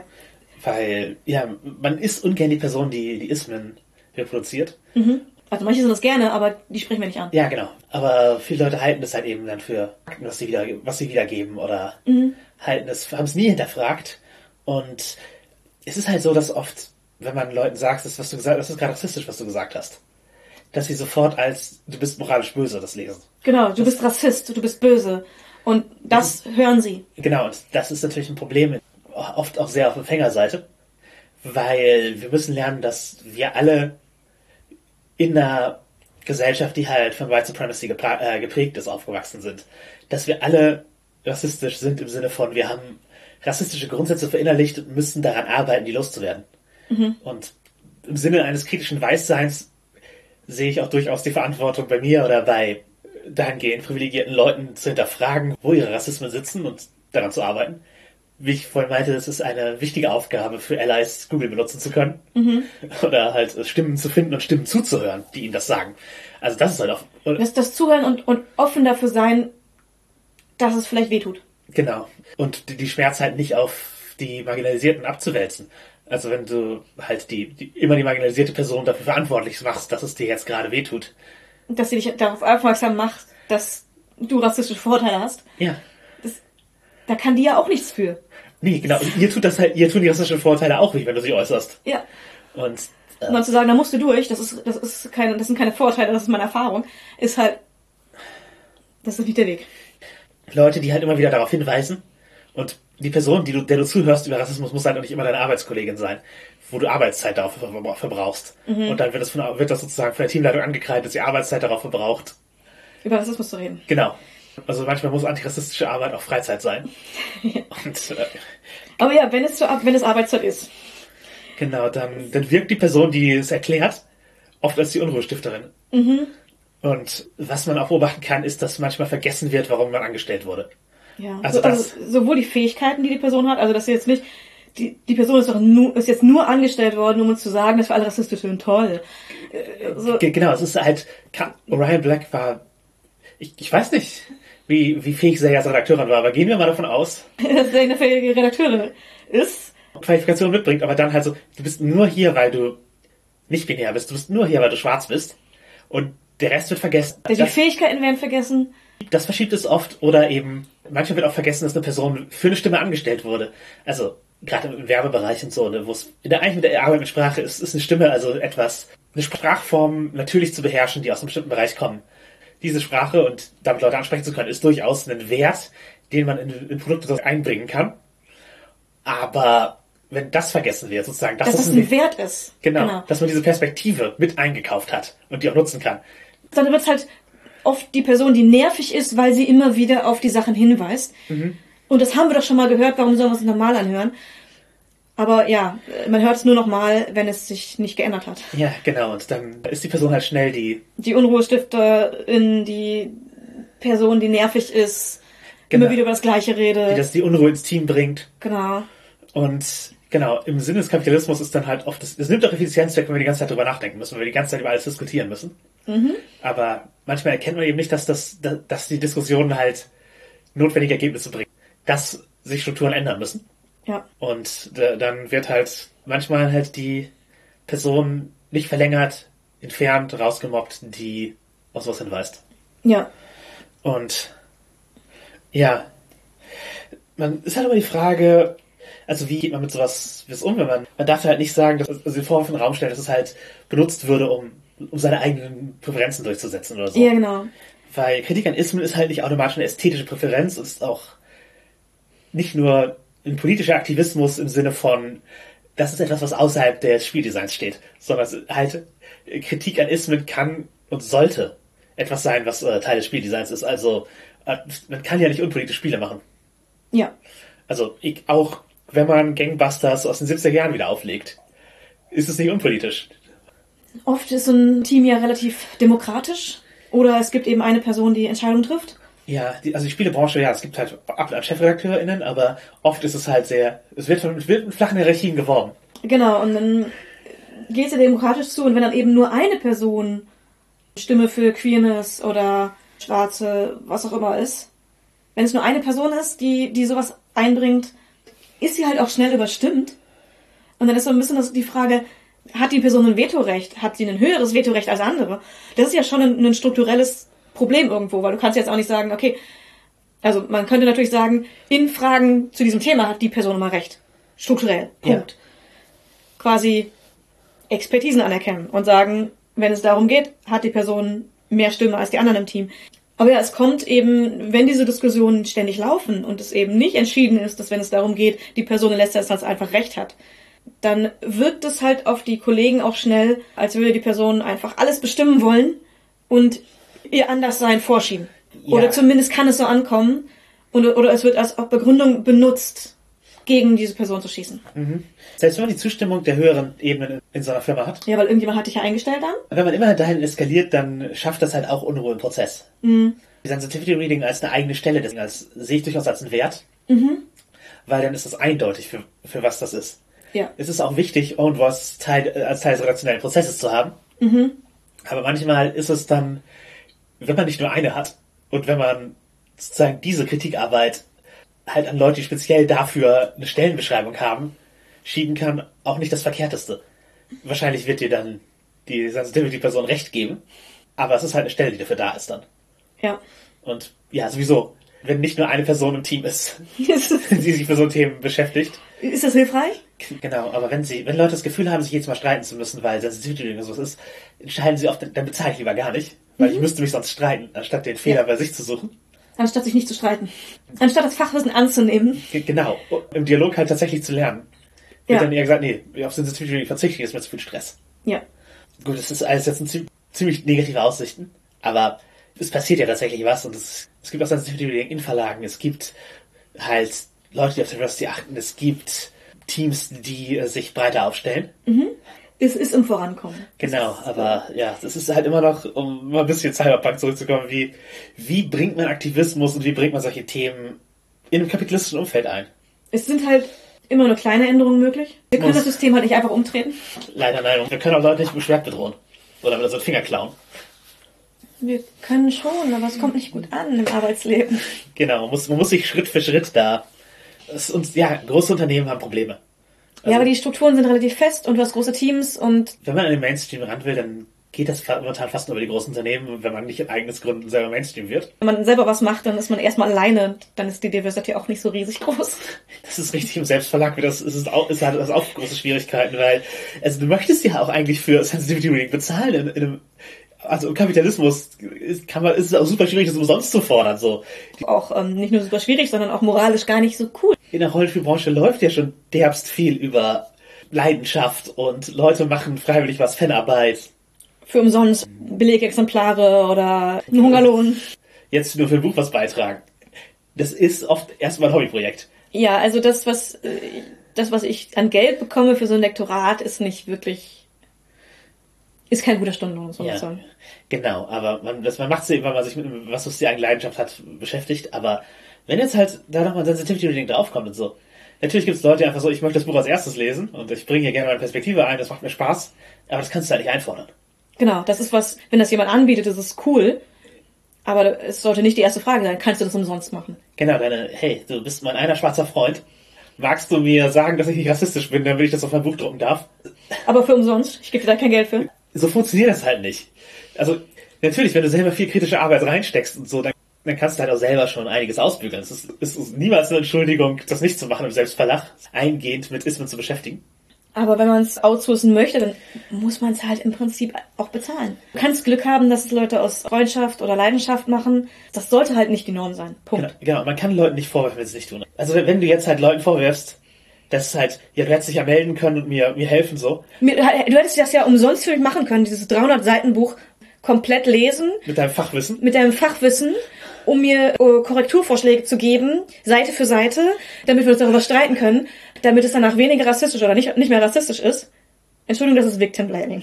Ja. Das, das, das geht einfach nicht. Das ist ein Lektorat und das muss man bezahlen. Ja, das, und wenn das Buch jetzt rassistisch ist, dann, dann liegt hier halt die Verantwortung nicht bei den Leuten, die, Die es nicht umsonst gelesen haben, Ja. um, um dir ihre Rückmeldung zu geben, sondern die Verantwortung bei dir, dass du sie nicht dafür bezahlt hast. ja, gerade wenn dir bewusst war, dass die Perspektive notwendig ist. Also, Ja. wenn du Ja. niemanden findest, der es umsonst macht, dann, dann, Dann weißt du, dass die Perspektive notwendig ist, wenn du da schon danach suchst. Ja, Also- genau. Wenn du nicht bemerkt hast, dass es gut gewesen wäre, die Perspektive zu haben, dann ist, liegt der Fehler auch bei dir, aber es ist nicht so eklatant. Genau, und wenn es dir dann auffällt, weil Leute dich darauf hinweisen, dann ist die Antwort nicht, dann, dann liest es doch das nächste Mal, das nächste Mal gegen. Übrigens, sensitivityreading.de ist die Internetseite, wo man Sensitivity Reader nach Themen geordnet finden kann, die im deutschen Markt aktiv sind. Und jetzt wisst ihr es. Ja. Warum wir von marginalisierten Personen in der Rollenspielszene sprechen. Man sieht ja schon eher weniger Schwarze oder allgemein BIPOX. So in der Repräsentation der Szene haben wir schon kritisiert, mhm. dass das normative Bild sehr weiß ist. Es hat halt den Ruf als weißes Dude-Hobby. Man sieht, wenn man, glaube ich, von außen auf die Szene guckt, selbst wenn man von innen in der Szene sich bewegt, sieht es teilweise so aus. Mhm. Also auf den Rollenspiel-Conventions ist es ziemlich äh, weiß. Also Frauenanteil steigt. Ja. Merklich. Queere Personen sichtbar auch durchaus in der Szene. Ja. VPOX weniger. Und also ich habe natürlich da keine konkreten Zahlen. Ja, es gibt einfach genau, es gibt keine Zahlen. Genau, weil man weiß halt nicht, wer zu Hause wo spielt. Ja. Also das, das kann man nicht sagen, aber halt jetzt so Szene, Szene. Streams und Conventions und Spielrunden in unserem Umfeld und. Und Leute aus Verlagen, die man kennt, die wir kennen. Genau. So, ist alles schon ziemlich, ziemlich weiß. Genau, es gibt Ausnahmen natürlich. Wir haben auch schon welche zusammengearbeitet. Genau, es ist, es ist selten, es gibt nur wenige. Und ja, wie kommt das? davon ausgehend, dass es Leute grundsätzlich interessieren könnte als Hobby. Ja, weil ich glaube nicht, dass die Hautfarbe das Interesse an Rollenspiel festlegt. Ja, nee. Aber warum sind so wenig Beatbox im Rollenspiel dann? Spätestens seit Gamergate steht ja Gamer durchaus für Frauen und queere Personen und Beatbox halt für Gefahr. Das müssen wir uns auch abgewöhnen, dass wir die harmlosen Nerds sind. Nerds das sind halt einfach die, treiben die Mainstream-Gesellschaft mit an, sind Gatekeeper in vielen Bereichen und mhm eben durchaus auch als äh, durchaus gefährlich und teilweise halt rechtskodiert durch eine. Natürlich, wer erstmal so einen, so einen Gamer-Eindruck bekommt, ich wäre da auch vorsichtig. Hm. Habe ich ja halt auch gehört, dass es durchaus das ein, ein Hindernis ist, ins Hobby einzusteigen. Ja, wenn man glaubt, dass Rollenspieler alles Gamergate-Dudes sind, dann möchte man sich mit denen auch nicht abgeben. Ja, wir unterhalten uns hier gerade als zwei Weiße über Grund, aber wir haben natürlich auch Recherche betrieben und Freundinnen gefragt und so, ja. was da Meinungen sind. Bisher werden halt auch BIPOX nicht gezielt als Zielgruppe angesprochen. Ja, in Deutschland eigentlich wüsste ich nicht, dass da irgendwas gemacht wird, um die Diversität in die Richtung zu erweitern. Also ich hätte bisher keine gezielte Werbekampagne in die Richtung durchgesetzt. Ja, und auch von anderen äh, Verlagen hätte man jetzt nichts mitbekommen. Also wenn ihr das wisst, sagt uns gerne Bescheid, aber uns ist nichts bekannt. Ja, genau. Auf dem deutschen Markt zumindest. Genau, in den USA ist es auf jeden Fall relevanter. Wir haben ja schon die Streams erwähnt und auch welche Illustration man nimmt. Also die, mhm. das Beispiel für Mensch ist eine schwarze Frau in dem D&D 5 Grundregelwerk. Mhm. Und das ist halt auch wichtig, sich in Illustrationen wiederzuerkennen. Nicht nur in den Leuten, die in den Streams sind, weil es gucken nicht alle Leute Let's Plays. Aber wenn Leute das Buch durchblättern und sich wiedererkennen, fühlen die sich willkommener. Wenn, die, wenn das, was ihnen am ähnlichsten ist in dem Buch, eine rassistische Karikatur von einem Monster ist, mhm. dann äh, fühlen sie sich nicht willkommen. Ja, oder eine rassistische Karikatur einer endogenen ähm, Bevölkerung. Fühlen sich auch wahrscheinlich nicht so richtig willkommen. Nee, genau. Äh, einfach rassistische Karikaturen allgemein vermeiden. halt so weit denken, das sind alles potenzielle Kundinnen. Das ist halt auf jeden Fall ein Hindernis, wie Rollenspiele lange Zeit illustriert wurden und zum Teil noch illustriert werden. Mhm. Marginalisierung drängt dich ja auch schon wortwörtlich an den Rand. Ja. Also ja. es existieren weniger Einladung, würde ich sagen, einfach durch. Du bist weniger mit Leuten unterwegs, die eventuell das Thema ansprechen. Mhm. Wenn die weißen Gamer-Dudes nichts mit dir zu tun haben wollen, dann laden sie dich auch nicht zu ihrer Rollenspielrunde ein. Muss ja gar nicht sein, dass sie nichts mit dir zu tun haben wollen, sondern dich einfach nicht wahrnehmen, weil ihr keine Berührungspunkte habt. Ja, oder halt nicht daran denken, dass du jemand wärst, der, der am Hobby Interesse haben könnte, weil sie auch Vorteile haben, weil, mhm. wie gesagt, wieder, sie können auch unreflektiert sein, aber der Gedanke so, ja, Schwarze spielen doch kein Rollenspiel, dann mhm. fragen wir sie gar nicht. Ja. Das ist, das ist halt Bullshit, aber so kommt es, dass halt ein wenig gefragt wird. Also sowas wie Unis als zentraler Punkt, wo Rollenspielrunden sich treffen, ist halt immer noch ein sehr studentisches Hobby. Mhm. Und wenn du halt nicht das Privileg hast, an der Uni zu sein, dann hast du diesen Zugang nicht. Ja.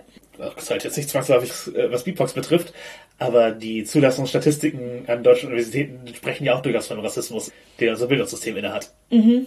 Die Spiele sind jetzt auch nicht einfach oder einfach zu finden, wenn man noch gar nichts weiß. Mhm. Aber nur weiß abstrakt, es gibt dieses Hobby und ich möchte mich informieren. Okay, es gibt das Internet, aber an sich ist es hilfreich, wenn es einem erklärt wird und man beraten wird. Genau, es ist auch, glaube ich, eine Generationsfrage. Also die früheren Nerd-Generationen mussten praktisch über Läden und die Szene und Beratung rankommen. Ja, und es ist der Grund, weswegen ich erst im Studium angefangen habe, Rollenspiel zu spielen. Denn vorher fehlte mir der Kontakt zu Leuten. Und es gab in meiner Heimatstadt, soweit ich weiß, keinen Laden, der Rollenspiele geführt hat. Und ich wüsste nicht, wo man dort außer im Buchladen bestellen, und das wusste ich einfach nicht, dass man sie dort kriegt. Genau, man weiß ja nicht mal, dass die eine ISBN-Nummer haben, wenn man keine Ahnung hat. Genau. Ich hatte keine Ahnung, wie ich Leute kennenlernen sollte. Ich hatte keine Ahnung, wie ich an äh, Regelwerke kommen sollte. Ich hatte halt einfach keine Ahnung, wie ich, wie ich da rankommen sollte. Genau, und jetzt, also selbst wenn es einen Laden gibt, halt, muss man halt die Initiative aufbringen, in den Laden zu gehen, zu fragen, wie fange ich mit diesem Hobby an?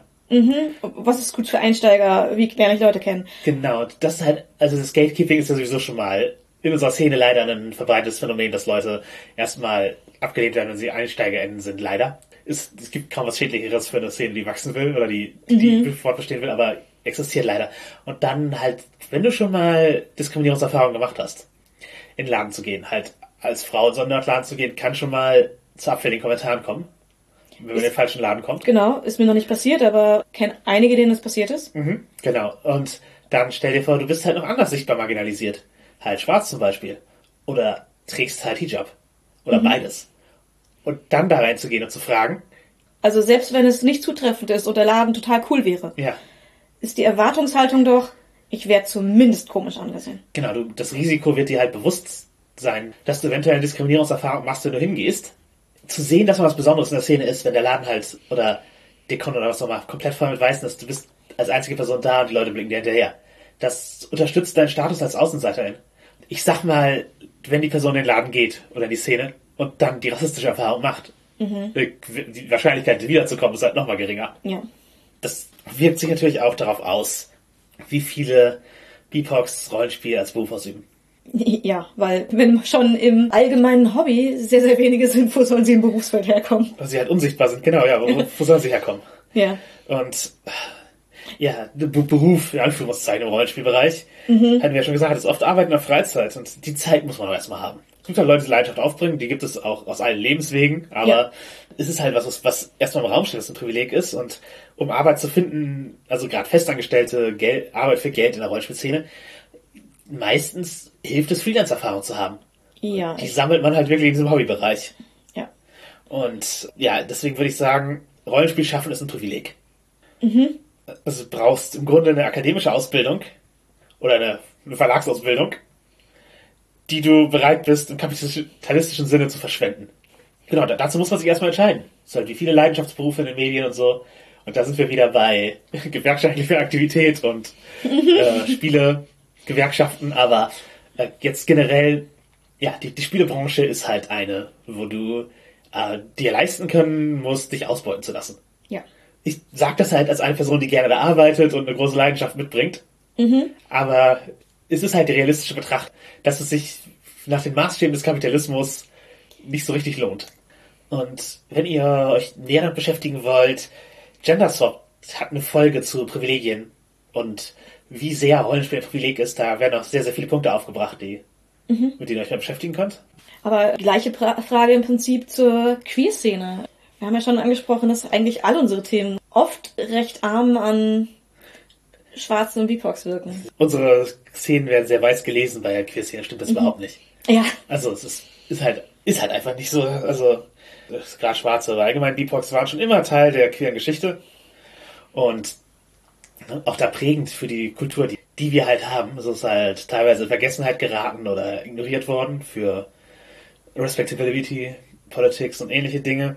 Und ja, sagen wir mal Stonewall, da waren halt Schwarze daran beteiligt und äh, könnt ihr jetzt mal Marsha P. Johnson nennen, die halt auch weithin bekannt ist, aber die von der Queer-Szene eben auch, ich sag mal, als, als Ikone verehrt wurde zum Teil, aber trotzdem irgendwie ihr Leben lang auf der Straße am Existenzminimum gelebt hat, weil man sich, sich nicht um sie gekümmert hat und die dann ja nicht respekt, als nicht respektabel genug galt, um an sowas wie den Pride-Paraden den ersten teilzunehmen und so.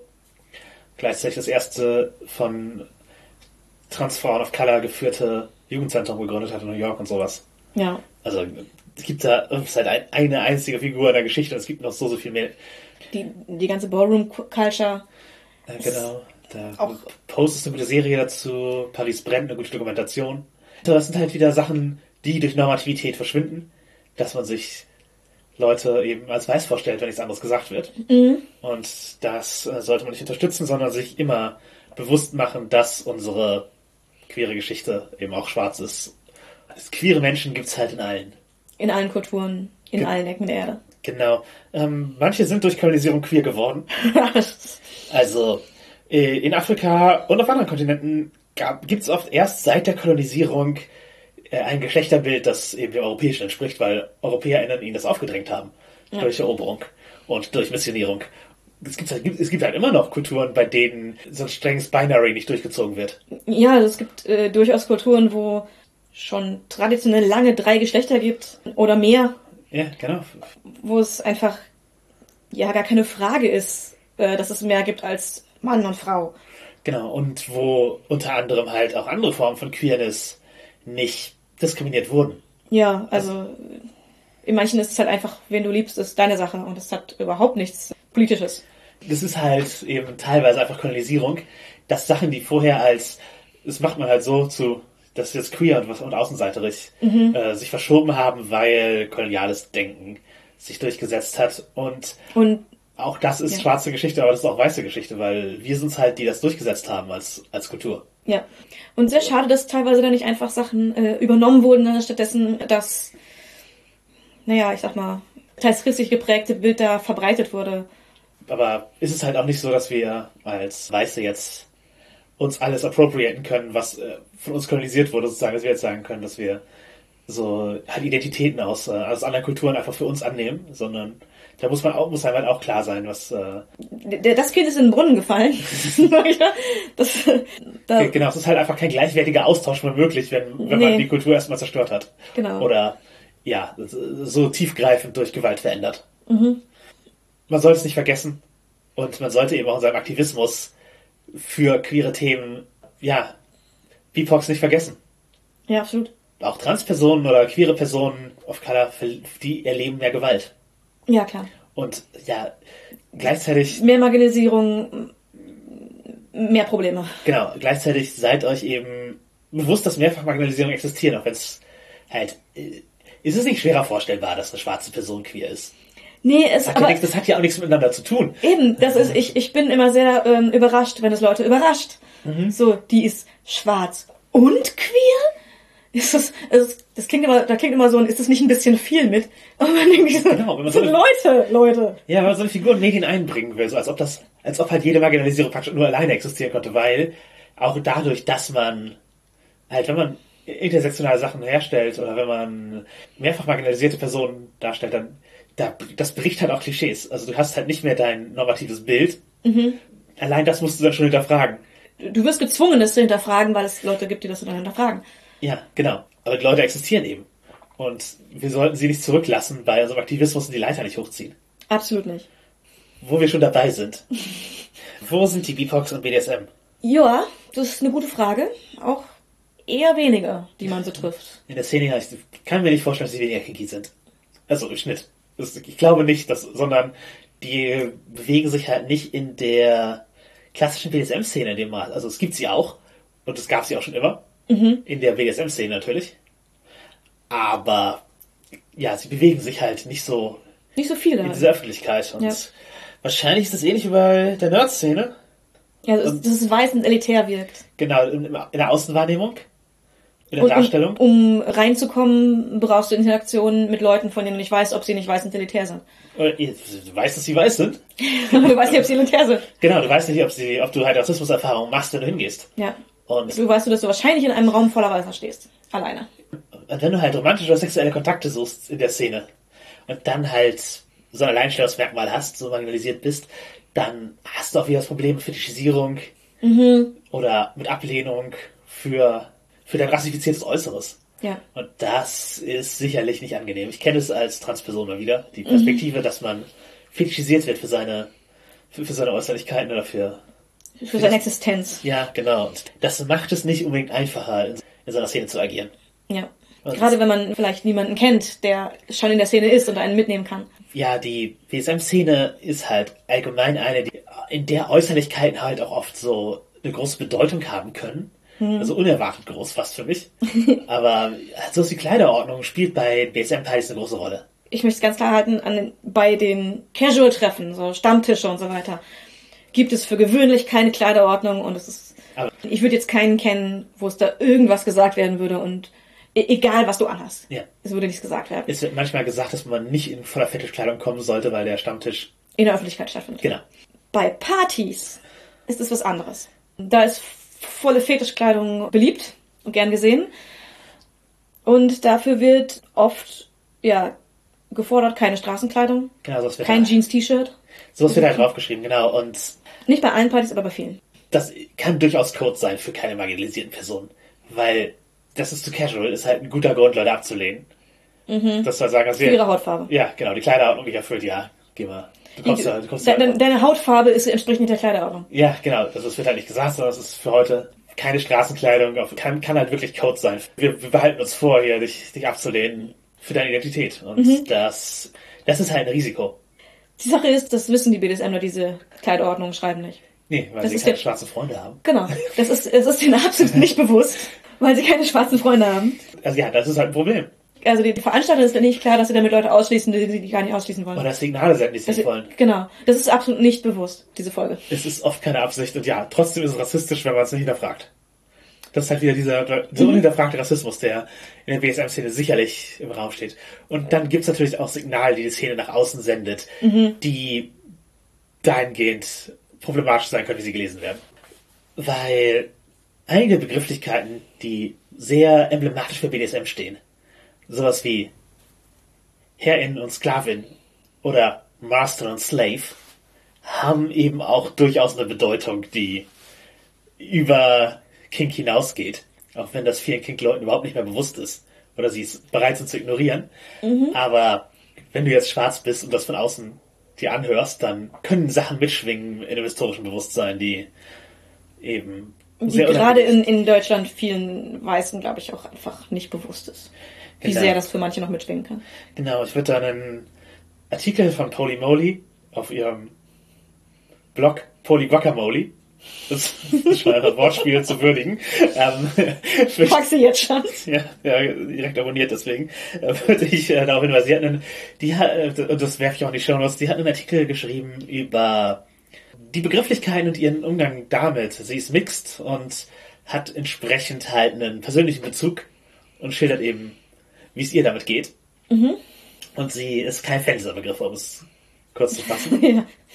Spoilerwarnung. Mhm. Kein Fan. Ja, ist, genau. Und sie sind halt wirklich problematisch. Also, um es zu sagen, die kommen halt aus der Sklaverei von Schwarzen, gerade in den amerikanischen Südstaaten. Aber auch in Kolonien waren diese Begriffe halt durchaus üblich und verbreitet. Und also auch Deutschland hat halt eine Kolonialgeschichte. Auch wenn das gerne mal vergessen wird. Genau, nicht, vielleicht nicht exakt mit diesen Begriffen, aber durchaus mit Völkermorden und Zwangsarbeit. Und ja, es gibt, glaube ich, niemanden aus Afrika, dem das nicht bewusst ist. Schätzungsweise nicht so. Genauso als die Südstaaten es wird auch niemand Schwarzes geben in den USA, dem das nicht bewusst ist, was damit schwingen kann. Deswegen sind das Begrifflichkeiten, die eine eigene Problematik mitbringen. Und es ist auch nicht so, als ob die losgelöst wären. Und das, also, manche tun halt so, als ob das Fantasiebegriffe wären, die keine Bedeutung haben, oder die halt so, ja, wir beziehen uns halt aufs alte Rom. Ich verstehe es auch. Also ihr habt hier am Mikro zwei Personen, die, was die Geschichtswissen angeht, sehr entgegenstehend sind. Denn Jasmin kennt sich da extrem gut aus und hat das studiert. Und ich habe mit Beginn der Oberstufe Geschichtsunterricht abgewählt, weil ich ihn super langweilig fand. Und ich habe in meiner Schule gelernt, dass Deutsche keine Kolonialgeschichte haben. Wir haben gelernt, die Deutschen sind haben mitgemacht, als hier Niederlande und Großbritannien so wild rumkolonisiert haben und haben dann aber ganz schnell wieder aufgegeben und da ist eigentlich nicht viel passiert. Das habe ich in der Schule gelernt. Äh, ja, äh, und das übergeht sowas wie den Völkermord an Herero. Die Sache ist, ich kann sehr gut verstehen, wenn Leute, die ein ähnliches Schulwissen haben wie ich und im Geschichtsunterricht diesen Blödsinn beigebracht bekommen haben, der Meinung sind, dass Sklaverei mit unserer nahzeitlichen Geschichte nichts zu tun hat und das für, für die Fantasiebegriffe sind. Ja, die ähm, losgelöst sind von Geschehnissen unserer nahen Vorfahren. Und es ist falsch. Es ist einfach falsch. Aber das wurde bei mir in der Schule einfach so vermittelt und bis ich mich damit in meiner Freizeit näher beschäftigt habe, dadurch, dass ich auf Personen getroffen bin, wie Jasmin, die da mehr wusste und auf Dokumentationen oder Berichte, wo halt, ja, Own Voices mal gehört wurden von Leuten, in deren Familiengeschichte das halt nicht allzu leicht zurückliegt, bis das mir aufkam. Ich meine, für mich sind diese Begriffe jetzt nicht besonders bedeutungsvoll im SM-Sinne. Ich habe da keinerlei äh, Interesse an dieser Ästhetik. Aber wenn ich sie hätte, hätte ich wahrscheinlich auch keine Bedenken gehabt, diese Begriffe zu nutzen, weil es für mich auch Fantasiebegriffe waren, die nichts mit der aktuellen Realität zu tun haben. Ja, aber das ist halt auch wieder eine, ein Zeichen für die Notwendigkeit eines Black History Months. Genau. Weil eben auch als Täter, aus der Täterinnenperspektive sollten wir wissen, was da passiert ist und als mhm. BDSM-Szene sollten wir wissen, welches Signal wir nach außen senden, wenn wir das als Standardbegriffe reinstellen. Es ist natürlich so, dass Leute, die, die diese Begriffe verwenden, teilweise auch, auch lauter sind als ach ja, Top-Bottom. Genau. Wie es passt, nimmt die Begriffe, also. Mhm. Ja, aber die Begriffe stehen halt sehr viel in der Öffentlichkeit. Ich denke, es gibt auch viele, die mit, mit so einer Ästhetik spielen. Und in Deutschland ist das halt wirklich sehr viel un, unhinterfragt. Leider. Hinterfragt das mal bitte. um, um euch ein paar Ansätze zu geben. Also, in der Schilderung von Sklaverei von Schwarzen im amerikanischen Süden gab es halt auch schon immer skandalöse sexuelle Fantasien, die da reingeschrieben, drauf projiziert wurden. Es gab auch viel sexuellen Missbrauch in diesem Bereich. Aber ja, es gab auch eben Projektionen. Freud und andere Zeitgenossen, die sich mit Sadomasochismus auch beschäftigt haben, haben Schilderungen von ihren Patientinnen äh, niedergeschrieben, wo eben Berichte über Sklaverei, die auch gar nicht sexuell gedacht waren, als Grundlage für Fantasien genutzt wurden, als die bei sowas wie Onkel Toms Hütte eine sexuelle Erregung verspürt haben oder halt daraus Fantasien gezogen haben, was Bestrafung und so angeht. Das war in Wien. Das heißt, durchaus deutschsprachig. Auch da eben ein direkter Bezug, was äh, sowohl die Begrifflichkeiten her herzieht, als auch die Quelle dieser Fantasie, um das mal zu benennen. Dann waren Schwarze natürlich schon immer Teil der BSM-Kultur. Sowas wie Houses, also praktisch Ersatzfamilien, die in der Oldschool-Leder-Szene verbreitet sind, aber die auch äh, eben in der Ballroom-Szene so verbreitet sind. Da haben sich BDSM und Queer-Szene gegenseitig befruchtet bzw. überschnitten. Mhm. Das gibt's auf jeden Fall und ja, diese Leather Culture ist halt, hat sich ja ursprünglich hauptsächlich bei Schwulen entwickelt, unmittelbar Nachkriegszeit, nach dem Zweiten Weltkrieg. Und an der Westküste und in den großen Hafenstädten der USA war Slave als Anrede am Anfang überhaupt nicht verbreitet. Da gab es Master, aber im Sinne eines Handwerkstitels. Also Handwerksmeister. Genau. Du, war, du wärst nicht Mistress Serena. Also man ist halt sozusagen... Master oder Mistress of ja, something. in dem hauptsächlich Master bei Schwulenszene. Mhm, ja. Ich, ich, hatte einfach für dich gegendert. Genau, man war Master of einer Technik. Wo Slave Master sich sehr verbreitet hat, war in den Südstaaten. Gibt es halt Berichte von Leuten, die halt aus der Szene kommen. Da haben sie sich halt an der dort schon bekannten Sprache bedient ebenfalls halt die Ästhetik der Sklaverei direkt aufgegriffen. Also etymologisch gibt es halt Wurzeln der BSM-Szene, die Master und Slave exakt auf Sklaverei beziehen. Ja. Äh, Quellenangaben dazu wären From SM to MS, was eben die sozusagen die frühe BDSM-Sprache beschreibt und eine Wandlung, die da stattgefunden hat. Und ich würde allgemein A Lover's Pinch von Peter Tupper empfehlen. Das ist ein historisches Werk über, also über BDSM. Und das hat halt einfach gute Quellenangaben, von denen du weiter recherchieren kannst. Und hat auch ein ganzes eigenes Kapitel über die Sklaverei. Und ja, es, es ist halt nicht so, als ob da kein Kontext bestünde. Und was ich daraus schließe, ist, wir sollten uns gut überlegen, wie sehr wir die Begriffe verwenden und wie sehr wir es nach außen stellen. Also ich habe nicht die Deutungshoheit. Ich kann euch halt weder einen Segen erteilen noch verbieten, damit zu spielen aber ja. als Historikerin. Es, es, kommt schon daher. Genau. Es, es, es ist kein Fantasiebegriff, der sich auf äh, alte Römer oder Griechen bezieht oder den wir daher genommen haben. Es ist schon. Ja, es, es gibt unmittelbare Verbindungen und das werdet euch darüber bewusst. Es ist halt ein Generationentrauma auch einfach Sklaverei und mhm. Kolonialismus. Leute sind in ihrer Familiengeschichte davon beeinflusst. Es ist nicht so lange her, wie man das vielleicht denkt. Also es gibt Leute, die es noch aus konkreten Erzählungen von ihren Großeltern, Urgroßeltern kennen. Also es gibt jetzt lebende Leute, deren Urgroßeltern ihnen als Kind erzählt haben können, wie sie in Sklaverei groß geworden sind. Ja, oder wie halt, wie sie Völkermord in der Kolonie überlebt haben. Es gibt Leute, die da direkte Erzählungen ihrer persönlichen Vorfahren von haben, Ja. die jetzt noch leben. Das ist, genau, genau, es ist halt gerade in dem Bereich, wo, wo es keine lebende Erinnerung mehr gibt. Aber wenn du jetzt recherchierst, so, ich, hey, ich möchte mal raus, rausfinden, wer meine Vorfahren sind.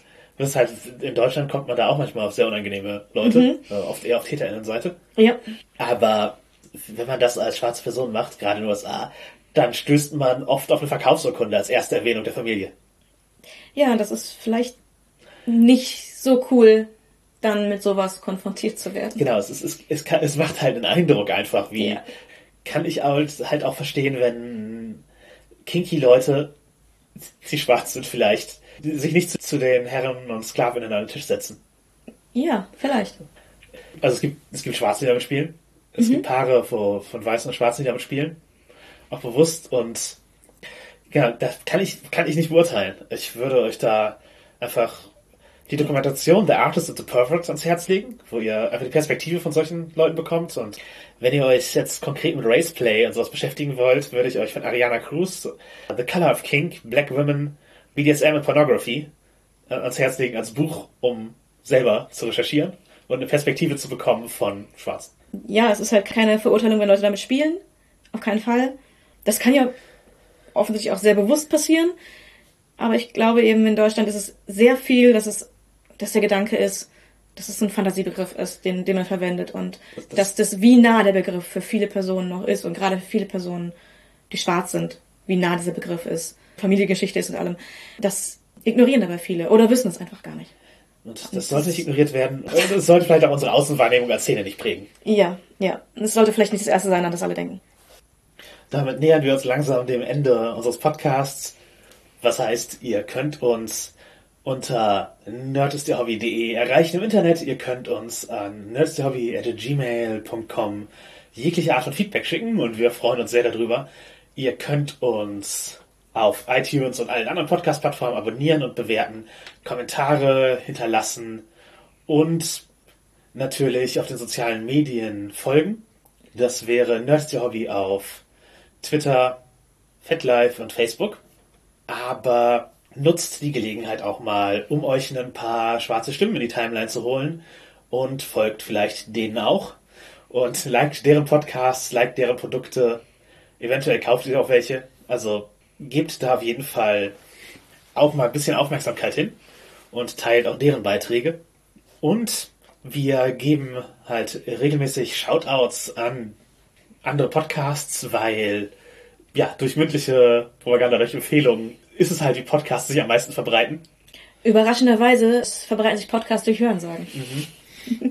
Deswegen ein paar Leute, die in der deutschen Rollenspielszene unterwegs sind und schwarzen Leuten eine Plattform bieten oder einfach selber schwarz sind.